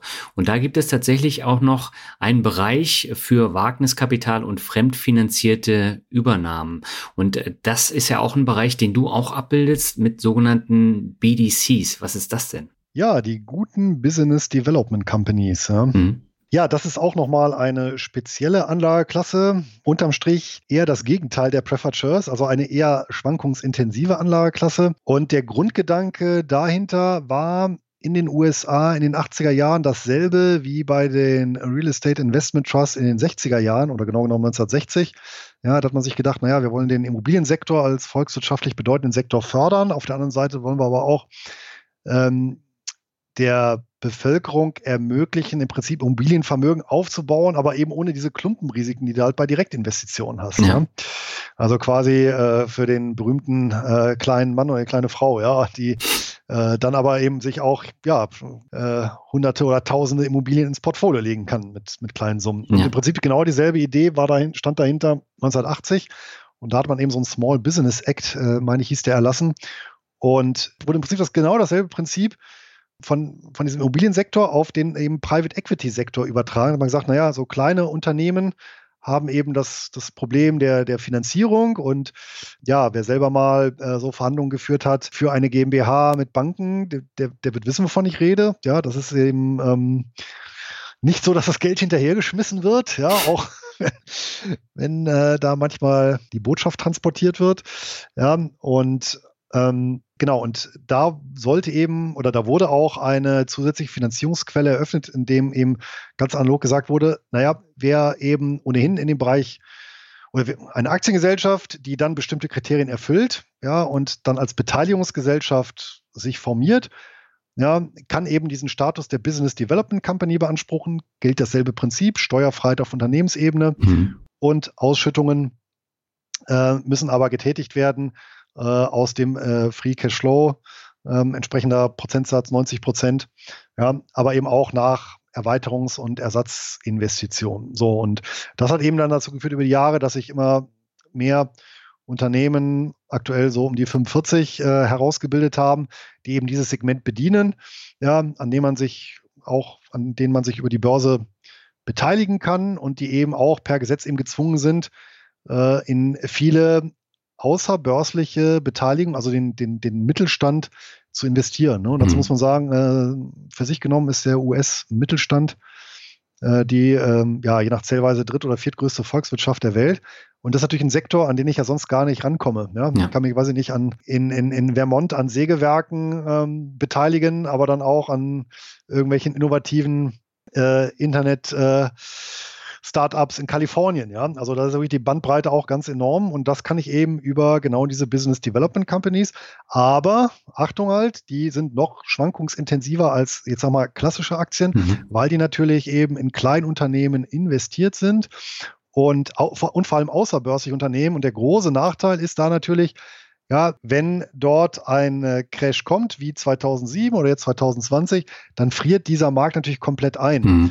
Ja, an der Börse kann ich natürlich noch so die großen Unternehmen handeln, aber schon Kleinunternehmen, das wird schon schwierig, die Small Caps an der Börse zu handeln und außerbörslich bin ich dann gar nichts mehr los. Das heißt, dieser, dieser Markt ist dann zum Beispiel 2007 komplett eingefroren. Da hat sich niemand mehr getraut, irgendwas ja, zu kaufen. Das heißt umgekehrt, du bist, du bist als Unternehmen auch nicht mehr in der Lage, deine Beteiligung loszuwerden, wenn du sie loswerden möchtest.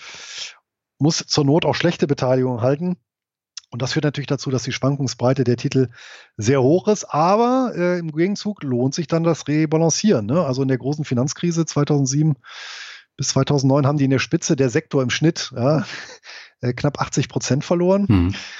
Ja, und aber wer halt um den Tiefpunkt eingestiegen ist, äh, der hat dann auch noch wieder nach ein paar Jahren wieder verfünffacht das Ganze. Ne? Also die sind dann auch wieder hochgekommen.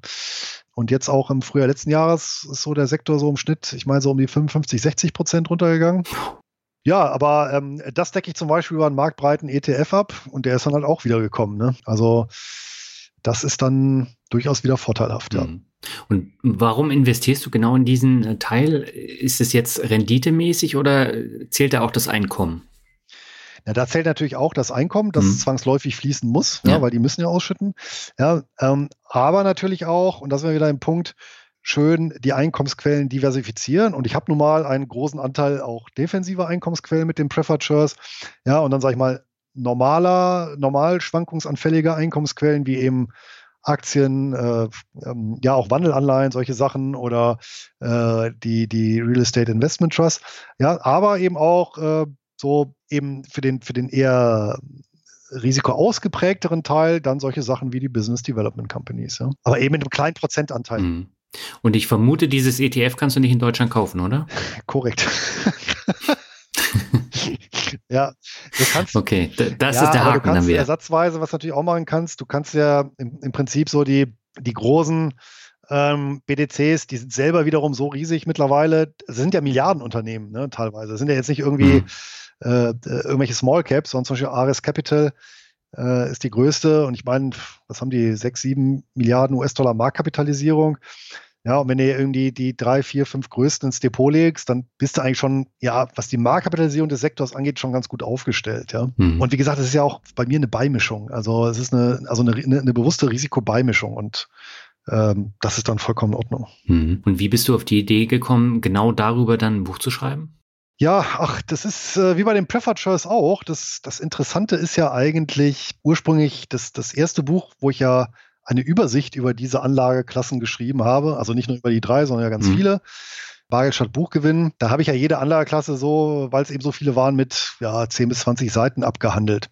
Mhm da kam natürlich so Reaktionen drauf, das Buch von, von Lesern, äh, die dann, oder auch Bloglesern dann, die gesagt haben, hier, äh, Mensch, äh, wir würden gerne mehr zu dem und dem Thema erfahren. Ja, und natürlich hier die, die Reiz waren ganz vorne mit dabei, weil das, ja, natürlich das Thema Immobilien auch am populärsten ist. Ich meine, das Buch verkauft sich auch am besten. Hm. Und dann habe ich gesagt, naja gut, dann, dann fuchse ich mich da nochmal rein.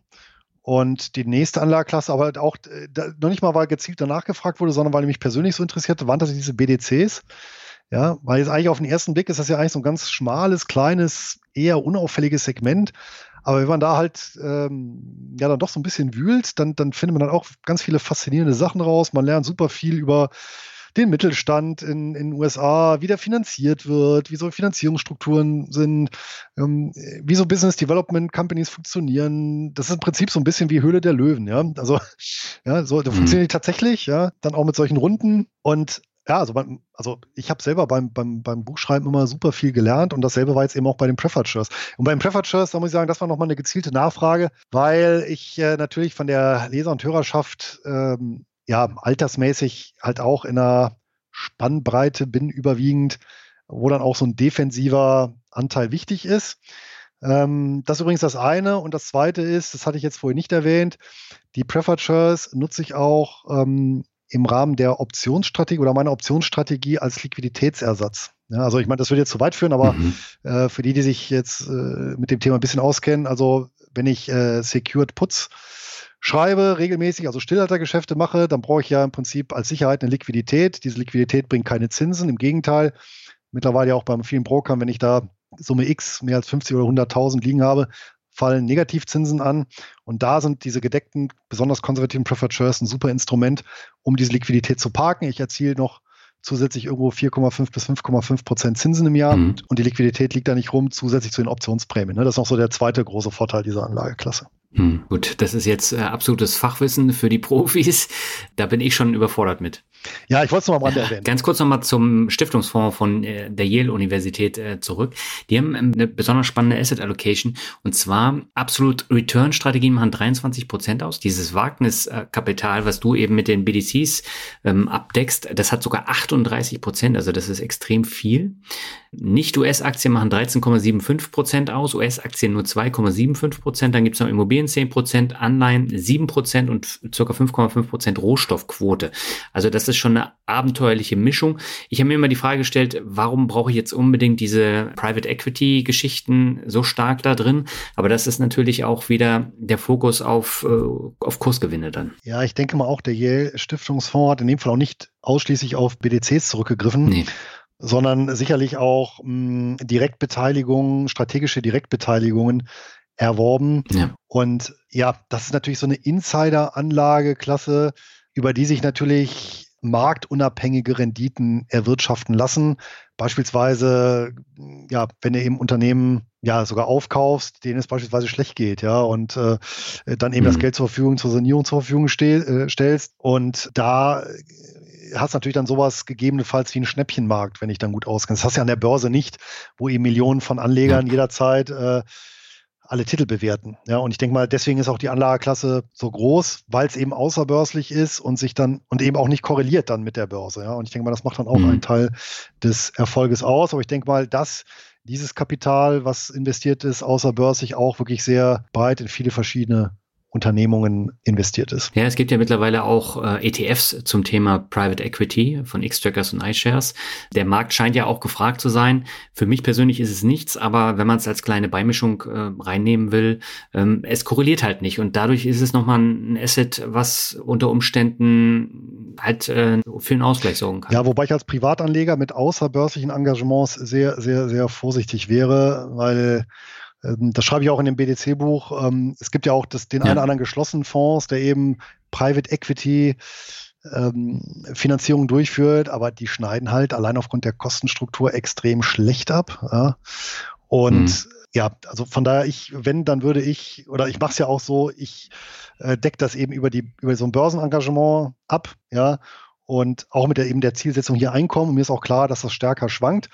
Ja, und natürlich, mhm. ähm, was ich nachvollziehen kann, ist äh, solche Lösungen, äh, also Crowd-Investing-Lösungen, wo es eben so ein, ein Start-up geht, ähm, da finde ich dann, dann, da spielen aber natürlich noch andere Aspekte so eine Rolle, wie zum Beispiel, dass ich über die, die modernen Plattformen, das mache ich auch so ein bisschen hier zum Beispiel bei Seed Invest, ja, einfach auch Kontakt habe zu, zu denen, die so ein Unternehmen betreiben, ja, also da auch so ein bisschen, äh, ähm, ja, das ganze Prozedere begleiten kann, ja, also da, da, da ist halt mhm. auch ein Stück mehr als jetzt einfach nur Geldanlage, ja. Und ansonsten, ja, äh, ja wie gesagt, wäre ich generell bei außerbörslichen Engagements immer ein bisschen vorsichtig. Ja, absolut. Also das muss man auch sagen. Aber äh, jetzt ETFs sind ja jetzt keine außerbörslichen Investments. Nee, ETFs natürlich nicht. ich habe jetzt gerade nochmal geguckt. Also der, der X-Trackers Private Equity hat seit Auflage 204 Prozent gemacht. Ähm, also 8,73 Prozent pro Jahr. Und da sieht man eben, dass es nicht korreliert. Also du siehst da dann auch die Unterschiede zu den normalen Märkten. Natürlich hast du da auch diesen Corona-Crash da drin. Aber äh, es sind tatsächlich dann Unterschiede bemerkbar. Das hast du in vielen äh, Marktphasen, ist übrigens auch bei, bei Reiz so. Mhm. Du hast, klar, weil es eben börsennotiert ist, wenn es wirklich einen scharfen Crash gibt, das ist ja ein Merkmal eines Crashs, dass eben alle Anlageklassen abrauchen, bis auf Tagesgeld, ja. ja. Äh, ich meine, selbst Gold ist ja im letzten Jahr gefallen um 10 Prozent, 15 Prozent, ja. Mhm. Ähm, das ist eben in Panik, wird dann alles abverkauft. Aber äh, in anderen Marktphasen ist es durchaus häufig so, selbst mit den äh, Real Estate Investment Trusts, über die wir am Anfang geredet haben, nimmst du beispielsweise den Zeitraum hier 2000 bis 2003, wo die Aktienmärkte massiv in den Keller gegangen sind. Ja, mhm. äh, in dem Zeitraum sind tatsächlich die die Reiz als separater Sektor äh, gestiegen. Ja, also da ja. hast du tatsächlich in diesen drei Jahren einen super Diversifikationseffekt ähm, äh, gehabt, wenn du eben ein gemischtes Portfolio aus, äh, sagen wir, nehmen wir noch Anleihen dazu, eine Anleihen, Reiz und Aktien eben gehabt hättest. Ja, weil mhm. die eben äh, weil halt doch das Platzen der Dotcom-Blase doch ein sehr aktienspezifisches Phänomen war. Ja, eben hm. äh, diese Immobilien wurden, sind da gar nicht so von äh, ergriffen worden. Ja, die haben sich dann so völlig unabhängig davon entwickelt, ja, in dieser, in dieser Phase. Und von daher, das, das kannst du natürlich durch diese ganzen Anlageklassen, wenn da noch irgendwie Preferred Shares mit dabei ist und dann noch, ja, weiß ich nicht, Wandelanleihen, das sind ja alles so Anlageklassen, die eben untereinander nicht so eng korreliert sind. Ja. Hm. Ja, auf der anderen Seite ist es aber so, wenn du dich mit Korrelation im Portfolio beschäftigst, dass du dann halt dich mehr damit beschäftigen musst. Ne? Also das ist dann schon tiefergehendes Wissen und es ist nicht so, ich kaufe jetzt mal einen Online-ETF und einen MSCI World und fertig, sondern da musst du dich schon mit beschäftigen und äh, du musst auch wissen, was du kaufst. Äh, das sollte man immer wissen, was man kauft. ja, mir ist es klar, dir ist es klar, aber äh, viele denken halt, auch bei Kryptowährungen ist es ja ähnlich. Ähm, ich kaufe mal schnell da irgendeine Kryptowährung und Hauptsache Rendite und das ist natürlich falsch. Ja, das ist natürlich falsch und das war natürlich auch so ein Thema 2020 dann auch natürlich viele auf dem falschen Fuß erwischt worden sind, weil wir ja mit dieser Ausnahme von 2018, die aber auch nicht so ganz stark ausgeprägt war, ja im Prinzip zehn goldene Jahre hatten, ja. Und dann ja. ist natürlich der Trend, gibt es ein sehr schönes äh, Buch, äh, Die Logik des Misslingens heißt das, kann ich wirklich nur dringend empfehlen, von einem Professor Dörner, der müsste aber schon längst im Ruhestand sein. Und der beschreibt halt auch sehr ausführlich, einmal kognitiv und einmal auch an von Experimenten, wie schlecht wir Menschen eigentlich angewandter Mathematik sind. Ja? Also wenn wir uns nicht hinsetzen und das Ganze wirklich niederschreiben, insbesondere bei solchen nicht linearen Effekten. Ja?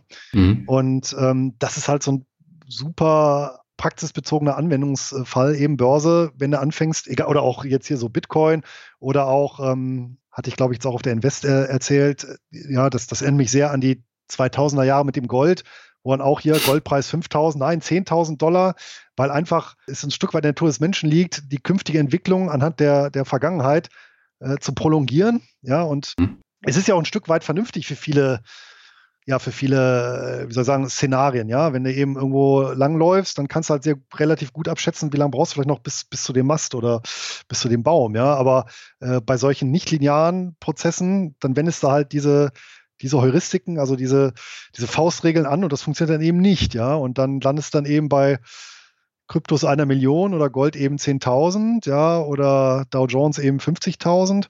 Ja, in den 90er Jahren gab es ja auch so Trendextrapolation, ja, einfach so linear nach vorne und ja, ja dann ja, in, in, sieben Jahren zur ersten Million legst halt hier 5000 an, ja. Und das funktioniert, das funktioniert halt eben nicht. Ja, aber das ist halt wichtig. Also es ist natürlich auch wichtig, dass man äh, breit streut. Das kann man ja mit ETFs machen, aber gerade wenn das Vermögen größer wird ne, und ich jenseits der 100.000 Euro bin, dann reicht es natürlich nicht, wenn ich dann nur Aktien habe und ein bisschen äh, Tagesgeld, was keine Zinsen bringt, sondern da muss ich mich tatsächlich mit ähm, Geschichten beschäftigen, die äh, bisschen andere Rendite bringen und äh, wo ich dann eben das ganze Portfolio auch austarieren kann. Und dafür sind Preferred Shares oder andere Geschichten halt sehr, sehr wirkungsvoll. Genau das ist ja auch der springende Punkt. Ne? Ich glaube, der André Kostolan ja. jetzt mal auch so schön verpackt, ja, wer, wer wohlhabend ist, der kann spekulieren. Ne? Und, und wer es nicht ist, der muss. Ja. Und das ja. ist ja, das ist genau, was du sagst. Ab einer gewissen Grenze, dann kommt eben auch mehr die Überlegung, strategische Sicherung fließt damit ein. Und ja, das sind dann eben tatsächlich völlig andere Überlegungen als dann in der Sturm- und Drangzeit, ja, wo du dann sagst ja. hier 100% Aktienquote, Attacke. Ja. Ja, aber genau deswegen sprechen wir ja auch über solche Themen. Und wer jetzt ein bisschen mehr darüber erfahren will, ich verlinke die Bücher von Luis in den Shownotes und im Blogartikel. Schaut da einfach mal vorbei. Die sind sehr, sehr hilfreich, gerade um dieses Thema äh, ein bisschen besser zu durchdringen. Jetzt so eine Podcast-Folge kann natürlich nur Anregungen geben, aber nicht besonders tief reingehen. Und deswegen äh, schaut auch auf den Blog von Luis. Da hat er ja auch noch diverse Artikel. Oder hört in die Podcasts von Louis rein. Ja, da werden die Themen ja auch immer wieder angesprochen. Und ich würde noch eine letzte Frage stellen, bevor wir dann zum Wirtschaft kommen. Und zwar 2018 haben wir ja ausführlich gesprochen auch über ähm, P2P-Kredite. Da hast du ja auch drauf gesetzt. Und ähm, über Kryptos haben wir auf der Invest gesprochen, auf der mhm. Online-Invest. Wie hat sich denn dein Portfolio in den letzten drei Jahren verändert seit dem ersten langen Gespräch? Also das sind so Bereiche, die ich jetzt nicht äh, sonderlich ausgebaut habe. Also mhm. hatte ich auch auf dem West erzählt, einfach zu Kryptos, da habe ich keinen sonderlichen Bezug, muss ich sagen. Ja, gibt ja nun mal auch Anlageklassen, die ja, einem äh, nicht das Herz erwärmen, ja, und da gehören die Kryptos dazu, ja. Wobei der Lars, der sagt ja, also der Lars Worbel, der sagt ja, naja, kann man ja auch äh, Erträge erzielen, ne, durch Krypto-Lending. Ja, ich weiß, erzählt er mir auch ständig. Ja. nee, ist ja auch, ist ja auch super interessant.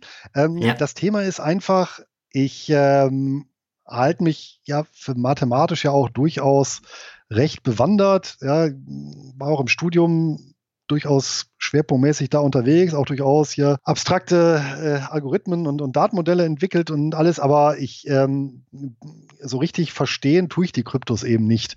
Und das mhm. ist tatsächlich schon, muss ich sagen, so ein Hemmschuh. Und der, der zweite Hemmschuh ist halt, mir erschließt sich halt tatsächlich so der, der tatsächliche Gegenwert nicht, ja.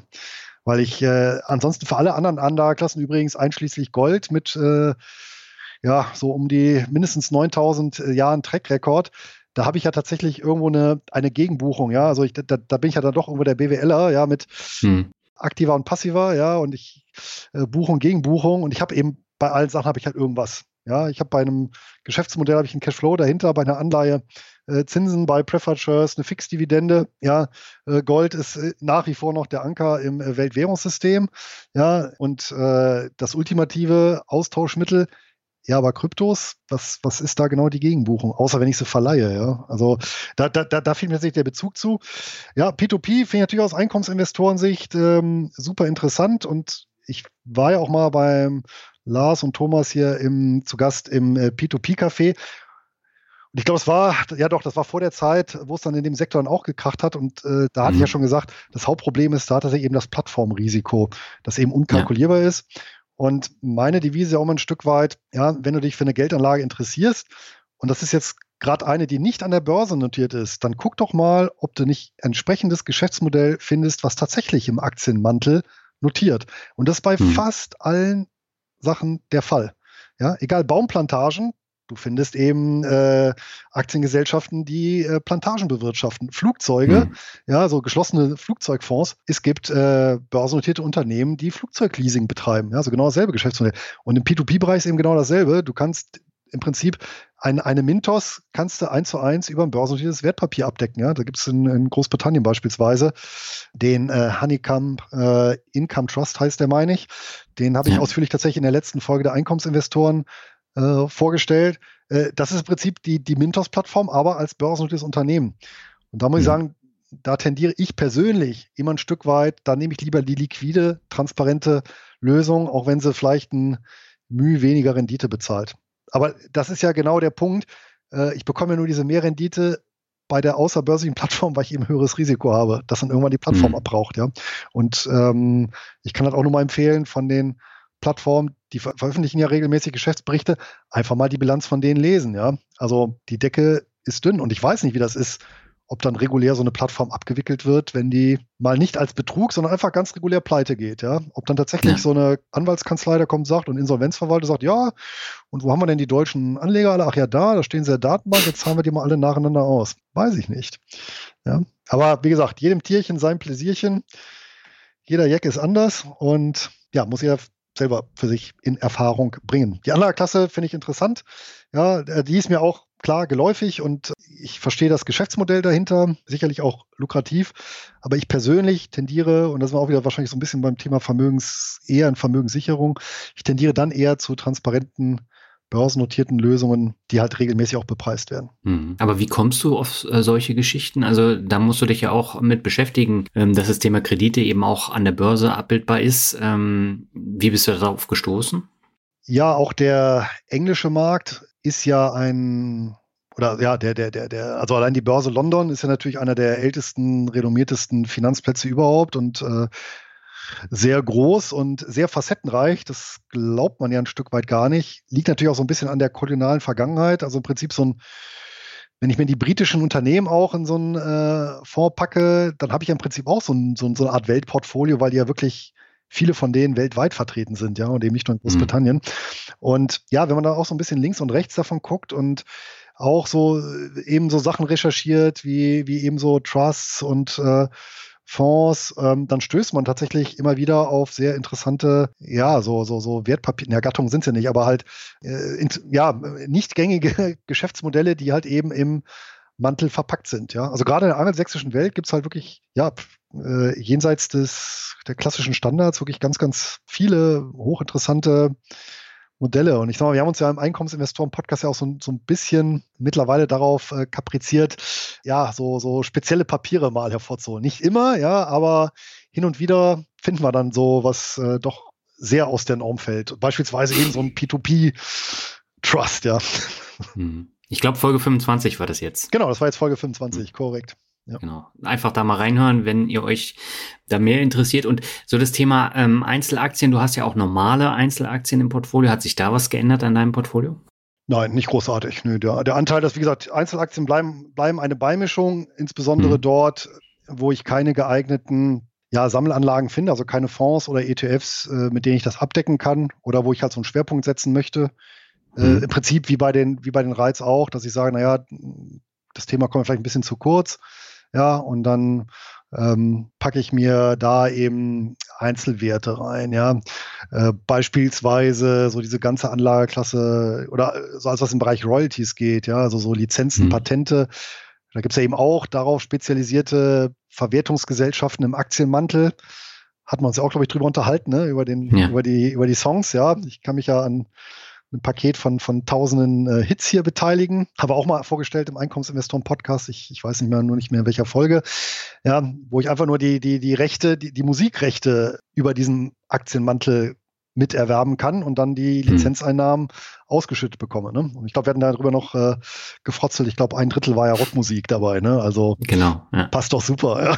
Ja.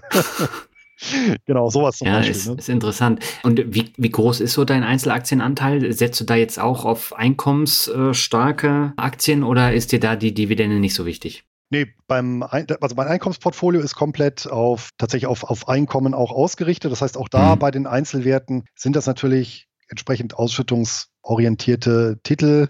Äh, ja, weiß nicht, beispielsweise eine Southern Company, ja, so ein, hatten wir, glaube ich, auch auf der Invest, ja.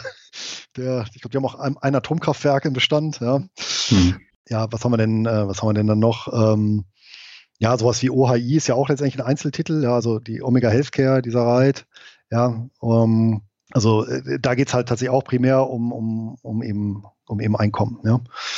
Und dann separat ja, propagiere ich ja auch immer. Dann sollte man das thematisch auch immer trennen. Noch so ein kleines äh, Depot tatsächlich für Einzelaktien. Aber da geht es tatsächlich dann um, um Kursgewinne. Ja. Aber das hat dann nichts mit meiner Hauptausrichtung zu tun. Okay.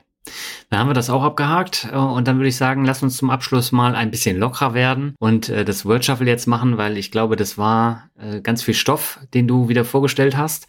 Und jetzt machen wir den lockeren Teil von dem Podcast-Interview. Ich brauche dir nicht erklären, wie es funktioniert. Ich fange einfach mit dem ersten Begriff an und das ist Jägermeister.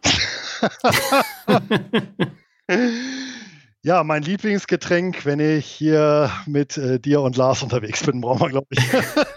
äh, ist ja mittlerweile eine liebgewonnene Tradition. Ja, Hörer ja. vielleicht, die das natürlich nicht wissen. Äh, immer wenn wir auf Veranstaltungen in der Vergangenheit äh, aufeinander getroffen ähm, sind, war die letzte Aktion immer einen gemeinsamen Jägermeister zu trinken. Ja, Genau. Schön hier ein Gruß aus Wolfenbüttel. Deswegen, deswegen muss ich auch so lachen, als äh, dein, äh, bei deinem Glückspodcast dein, einer deiner letzten Gäste gesagt hat, wo er so schwer krank in Afrika in die Apotheke noch getragen wurde und dann der Apotheker also halt Afrikaner mit so einem Jägermeister-Cappy ihn da begrüßt hat. Das passte dann sehr gut.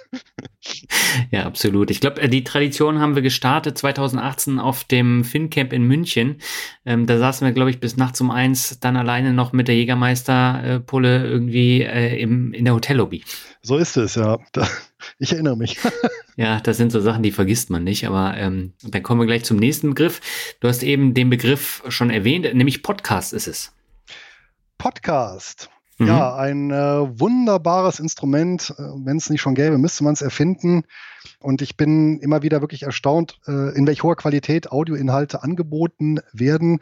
Ja, und wie bequem und einfach das mittlerweile ist, mit einer entsprechenden App das Ganze automatisiert, äh, morgens frisch runtergeladen. Und ja, mittlerweile muss ich auch sagen, ist es so, dann freut man sich ja auch so auf seine Lieblings-Podcasts, wenn man weiß, hier mittwochs die neue Finanzrocker-Folge beispielsweise. Ja, da freut man sich dann auch richtig drauf und ich kombiniere das ja immer gerne dann mit, ja, diesen, hatten wir auch drüber gesprochen, ne, diese toten Zeiten, ja, zum Beispiel beim Kochen. Ja. Oder ja, wenn man unterwegs ist hier irgendwie in der Bahn oder einfach mal entspannt auf dem Sofa, dann höre ich mir tatsächlich lieber so eine Podcast-Folge an, als jetzt irgendwie mir auf Netflix irgendwas anzusehen. Und das ist mittlerweile bei mir wirklich fest integrierter Alltags Bestandteil und ja, von unterhaltsam eben bis lehrreich alles dabei. Und du machst zwei eigene. Ja, und ich mache zwei eigene, ja, das stimmt. Ja. Die äh, machen mir natürlich auch super viel Spaß. Also auch auf der anderen Seite zu stehen, finde ich immer ja, interessant und freue mich da auch über die wachsende Zuhörerschar. Was ich spannend finde, du hörst ja den Finanzrocker-Podcast jetzt auch schon ziemlich lange, aber so die Themen, die dich interessieren, gerade anlagetechnisch, die habe ich äh, eigentlich nur mit dir, so Reads und andere Geschichten. Ja, aber ich möchte auch nicht in meiner eigenen Blase gefangen sein. Also beispielsweise fand ich die Folge über Kunst, die jetzt hier vor einigen, weiß ich nicht, vor einigen Wochen kam, ähm, fand ich ja auch super interessant. Also einfach mal was über den Kunstmarkt zu erfahren. Ja, also ich ähm, finde sowieso, dass äh, nicht nur Finanzen oder Geld breit gestreut, sondern auch Wissen breit gestreut, bringt einen unheimlichen Mehrwert, äh, nicht nur weil es die grauen Zellen anregt, sondern weil es auch Verknüpfungen schafft zu vielen, vielen Sachen. Ja, ich denke mal auch, beispielsweise mein erstes Buch wäre wär jetzt auch nicht ohne ein gewisses Breitenwissen entstanden, wo eben ganz, ganz viele unterschiedliche Stränge eben äh, verknüpft werden. Ja, und mhm. ja, allgemein bin ich ja sowieso immer ein recht neugieriger Mensch und interessiere mich für viele Sachen, ja. Also sei es eben über Kunst, Technik, äh, Finanzen, Literatur. Also, also da bin ich wirklich sehr, sehr generalistisch veranlagt. Ja? Also dann interessiert mich auch sowas wie Kunst, ja. Aber auch halt sowas Abstraktes, äh, wenn es dann eben um irgendwelche Algorithmen zur ja, Generierung von irgendwelchen Überperformances äh, ja, das interessiert mich dann genauso, ja, oder, oder hm. System- oder Chaostheorie oder sowas, ja. Also von daher ähm, finde ich, äh, das ist auch das Schöne bei deinem Podcast, äh, dass man da wirklich jede Folge eigentlich mit, mit Gewinn hören kann. Ja. Sehr schön. Das freut mich zu hören. Äh, jetzt kommt eine Empfehlung von mir. Tatsächlich ist ein absolutes Trendthema. Das habe ich dir vorgeschlagen und der Begriff ist Exit Games. ja, ich glaube, wir hatten im Vorfeld zur Invest hatten wir ja eine kleine Dreierrunde mit dem Lars. Und da sind wir, ich weiß gar nicht wie, aber auf diese Exit-Games gekommen und die du ja irgendwie regelmäßig, glaube ich, mit deiner Freundin spielst, ja. Mhm. Und die kannte ich gar nicht. Und da hast du mich, äh, da hast du mir wirklich den Mund wässrig gemacht, weil, so wie du es beschrieben hast, ähm, ich kenne doch so als Kind diese Logicals, ja, also diese, ja. also verbal, ne, diese Rätsel, wo man dann Fragen stellen darf, man kommt in die Situation stellen, man stellt dann Fragen, die man nur mit Ja oder Nein beantworten kann. Glaube ich, gibt es ja mittlerweile auch als Kartenspiel, ne, diese mhm. Black Series. Und das fand ich so klasse, da habe ich mir direkt dann auch äh, eins dieser Exit Games bestellt. Ich glaube, das war der Schatz in der Schatz in der Tiefsee oder wie der heißt. Mhm. Und ähm, ja, da war ich dann wirklich äh, verwundert, weil selbst meine, wie soll man sagen, in mit ihren 13 Jahren dann doch sehr introvertierte und äh, abgeschieden lebende Tochter, was in dem Alter, glaube ich, normal ist, äh, hat er ganz begeistert dann das Ganze mitgespielt und ja, war wirklich eine, eine schöne Sache, war ein schöner Familienabend vom, vom neunjährigen Sohnemann halt bis, bis zu den Eltern, alle mit eingebunden und das Schöne fand ich auch, es war jetzt für niemanden einzeln irgendwie ein Durchmarsch, sondern war wirklich so im Zusammenwirkung, genau. kam man dann wirklich auf diese Ideen, ja, also kann ich wirklich äh, empfehlen, diese Exit Games, mhm. ja. Man kann es halt nur einmal spielen, das ist dann schade, also weil dann, dann ist halt weg.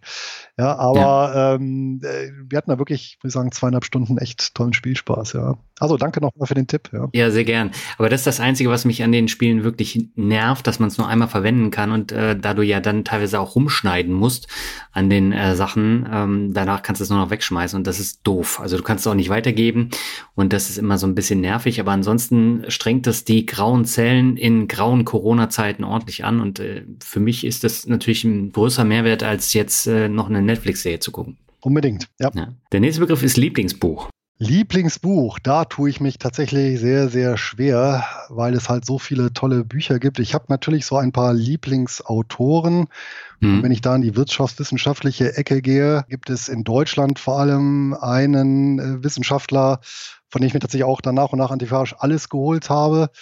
Das ist der Professor Dr. Gunnar Heinsohn, dessen, mhm. äh, ja, muss ich sagen, Ansatz und dessen äh, ja, Beleuchtung unterschiedlicher Themen, Herangehensweise, innovative Denkansätze, ja, und, und äh, ja, also Wissenschaft im wirklich äh, wortwörtlichen Sinn, ich einfach ja, bewundere. Und äh, ich hatte auch mal das große Vergnügen, ihn persönlich zu treffen. Das war natürlich auch, auch äh, eine besondere Freude.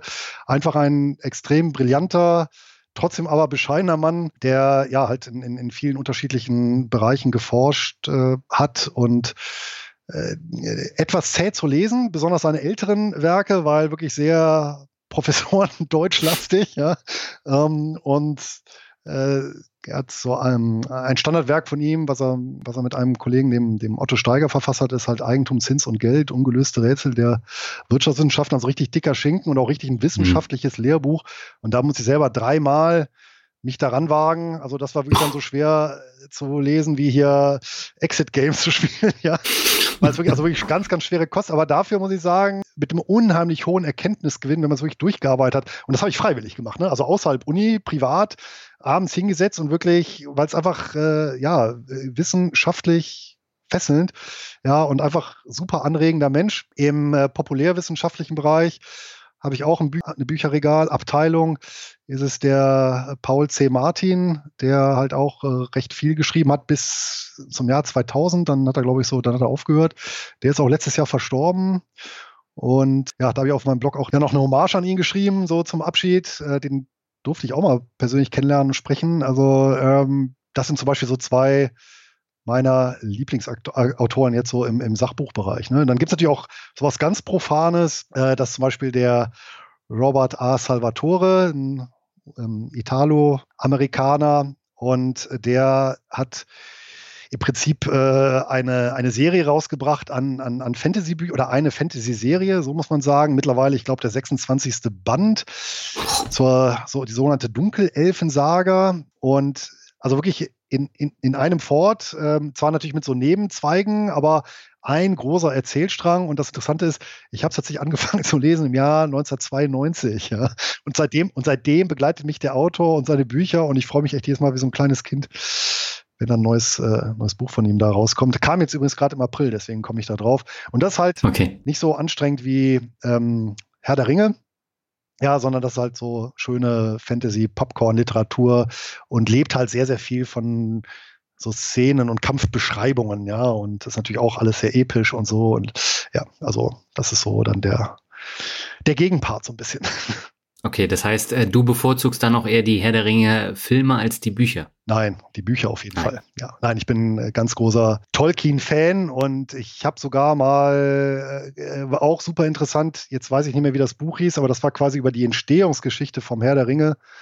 Ist auch super interessant, weil der Tolkien ja auch Soldat war im Ersten Weltkrieg und was man ja auch hoch anrechnen muss, der, der hat dann auch nicht irgendwie Alliierte gegen oder Franzosen, Engländer gegen Deutsche ausgespielt, äh, sondern wirklich diese, diese unmenschliche Maschinerie einfach in den Vordergrund gestellt und die manifestiert sich natürlich in Mordor. Und äh, wenn man dann nochmal so ein bisschen guckt, was der wirklich alles da integriert, äh, jetzt nicht nur an, an nordischer Mythologie, sondern auch an biblischen Elementen. Ja, also äh, zum Beispiel eben die Offenbarung des, äh, des Johannes ist ja wirklich dann so die Endschlacht äh, ja, in, äh, vor den Toren Mordors. Ja, ähm, also sehr, sehr viele Analogien, die man da findet. Also das war schon auch so ein Geistesgigant, der, der Tolkien, muss man sagen. Ja, und da sollte man mhm. schon auf jeden Fall das Original lesen. Ja. ja. Mein, meinst du jetzt äh, Silmarillion? Nee, nee, schon den Herr der Ringe. Schon den Herr der Ringe. Nee, weil du die Vorgeschichte erwähnt hast. Ach so, nee, dann habe ich das Vorgeschichte, meinte ich, in einem anderen Zusammenhang. Aber Silmarillion okay. äh, ist natürlich auch äh, super interessant und für die kleineren Kinder halt eben auch der, der kleine, kleine Hobbit. Hobbit. Das weiß ich ja. noch, das hat mich natürlich sehr geprägt, weil das hat meine Mutter, glaube ich, dann der vorgelesen und dann habe ich auch selber gelesen, äh, so in der dritten Klasse und äh, ich. Und ich weiß noch, das, so wie ein Trauma hängt das in meinem Leben. Ich fand es so ungerecht, dass der Thorin am Ende sterben musste. Nachdem er doch alles alles äh, eigentlich sein, sein Ziel erreicht hatte und dann doch so untergegangen ist. Aber mit wehenden Fahren dann am Ende wenigstens. Naja. Jetzt hast du schön gespoilert für die, die es noch nicht kennen. Oh, okay. Aber ich denke, die meisten dürfen es kennen. Ja. Okay, kommen wir zum vorletzten Begriff, das ist Cashflow. Ja, Cashflow. Einmal natürlich eine betriebswirtschaftliche Kennzahl und die natürlich zwangsläufig bei meiner Anlagestrategie eine ganz große Bedeutung hat und allgemein natürlich bei Income Investing ja, der äh, Fixpunkt ist und ja, wobei natürlich auch hier jeder Anleger darauf aufpassen muss, also das jetzt nicht den Wert nicht absolut zu setzen. Ne? Mhm. Also das ist auch klar, das gilt ja bei den meisten Lebensentscheidungen, ja. Aber du schläfst jetzt nicht in Cashflow-Bettwäsche. Nein. das, äh, die, ich glaube, das wäre ein Scheidungsgrund. Nein, ich weiß nicht. nein, nein, nein, man, äh, das, das dann auch nicht. Nein. Das dann für die, für die Geldanlage. Ansonsten, äh, glaube ich, ist das optisch nicht irgendwie ersichtlich. Ja. Okay, alles klar. Dann kommen wir zum letzten Begriff. Hat mich ein bisschen gewundert, dass ich den beim letzten Mal nicht gebracht habe, aber das ist Glück.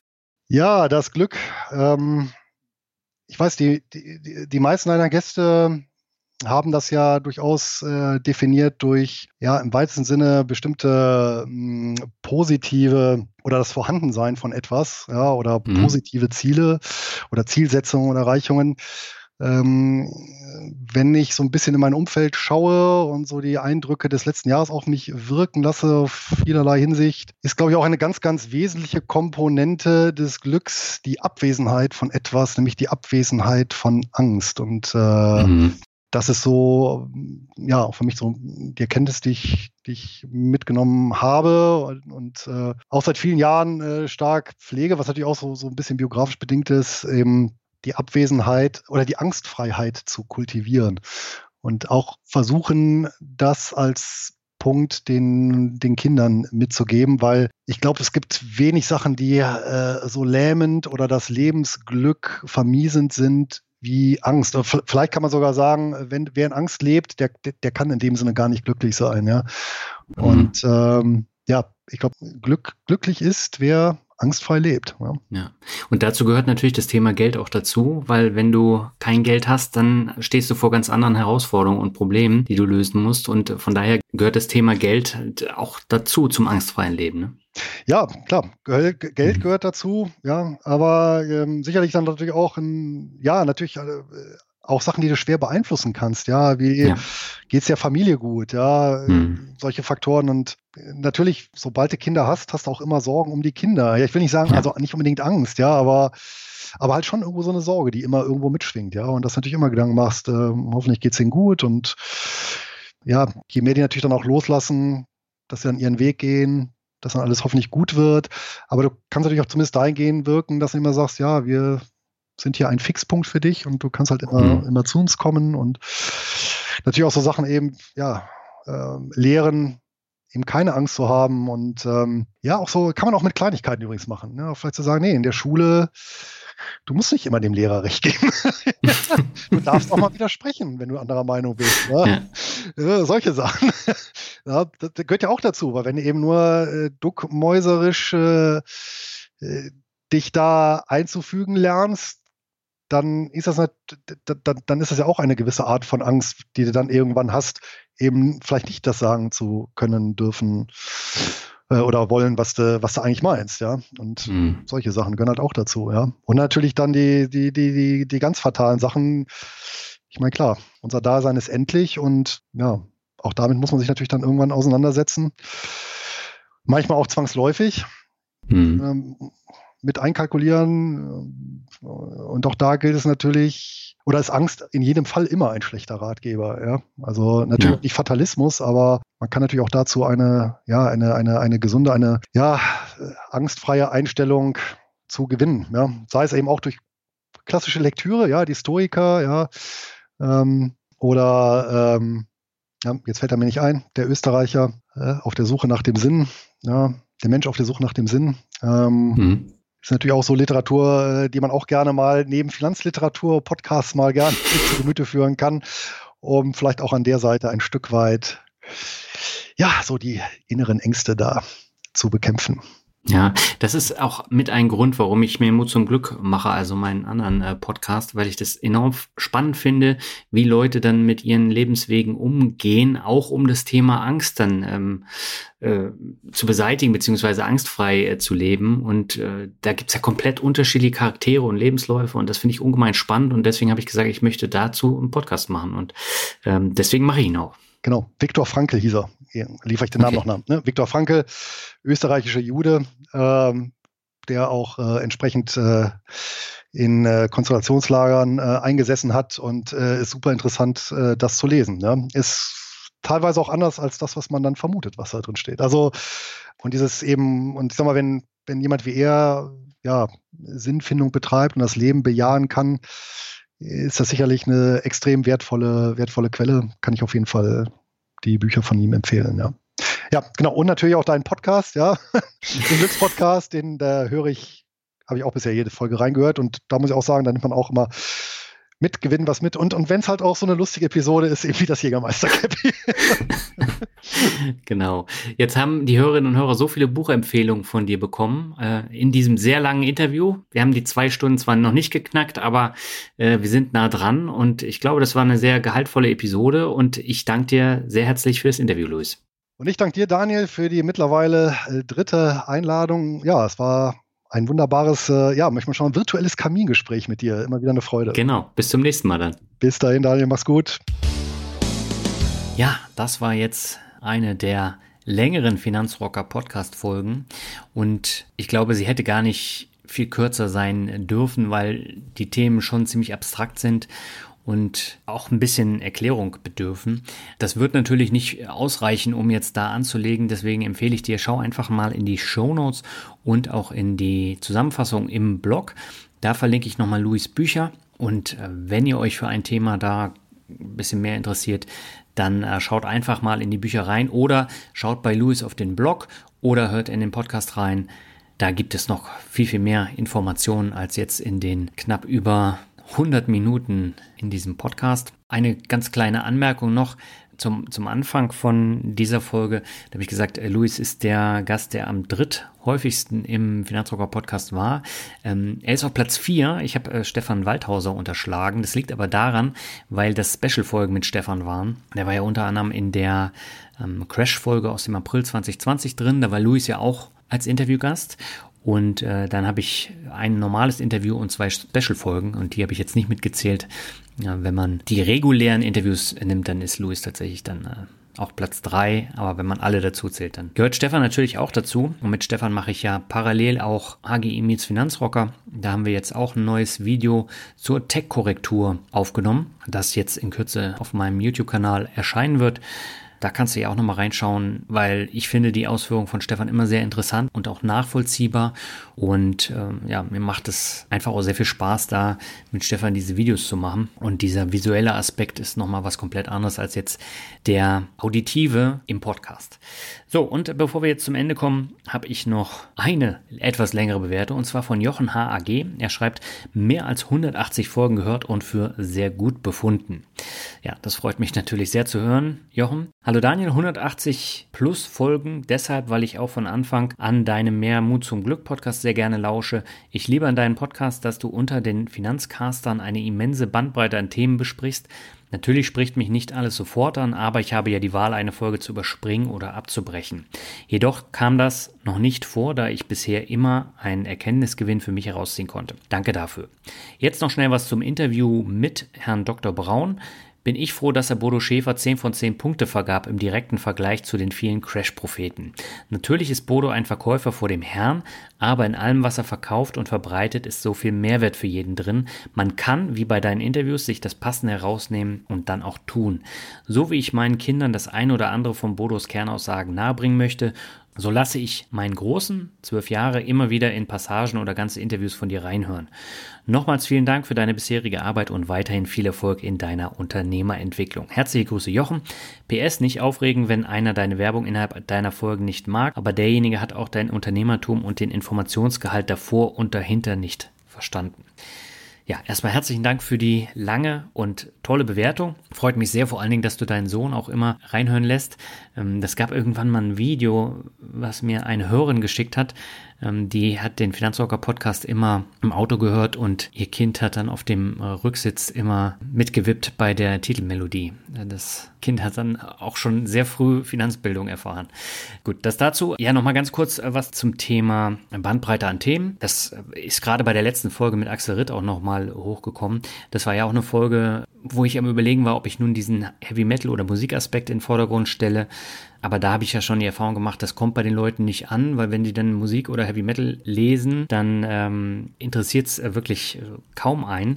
Deswegen habe ich das Thema Nachhaltigkeit ausgewählt und erstaunlicherweise gibt es da auch eine Menge Vorteile. Die Nachhaltigkeitsfolgen sind jetzt nicht die absoluten Rennerfolgen, wie man denken könnte, aber es gibt in diesen Interviews immer irgendwas, was man mitnehmen kann. Das merke ich ja auch, wenn ich die Interviews führe und danach schneide und ich stoße dann immer wieder auf Aspekte in den Interviews, wo ich dann auch einen Mehrwert generieren kann. Und dazu gehört aber auch ein Stück weit eine Offenheit, dass man sich dann auch mit diesen Themen beschäftigt. Das Thema Kunst war ja beispielsweise auch etwas, wo viele abgewunken haben, aber äh, da kam sehr, sehr viel sehr positives Feedback.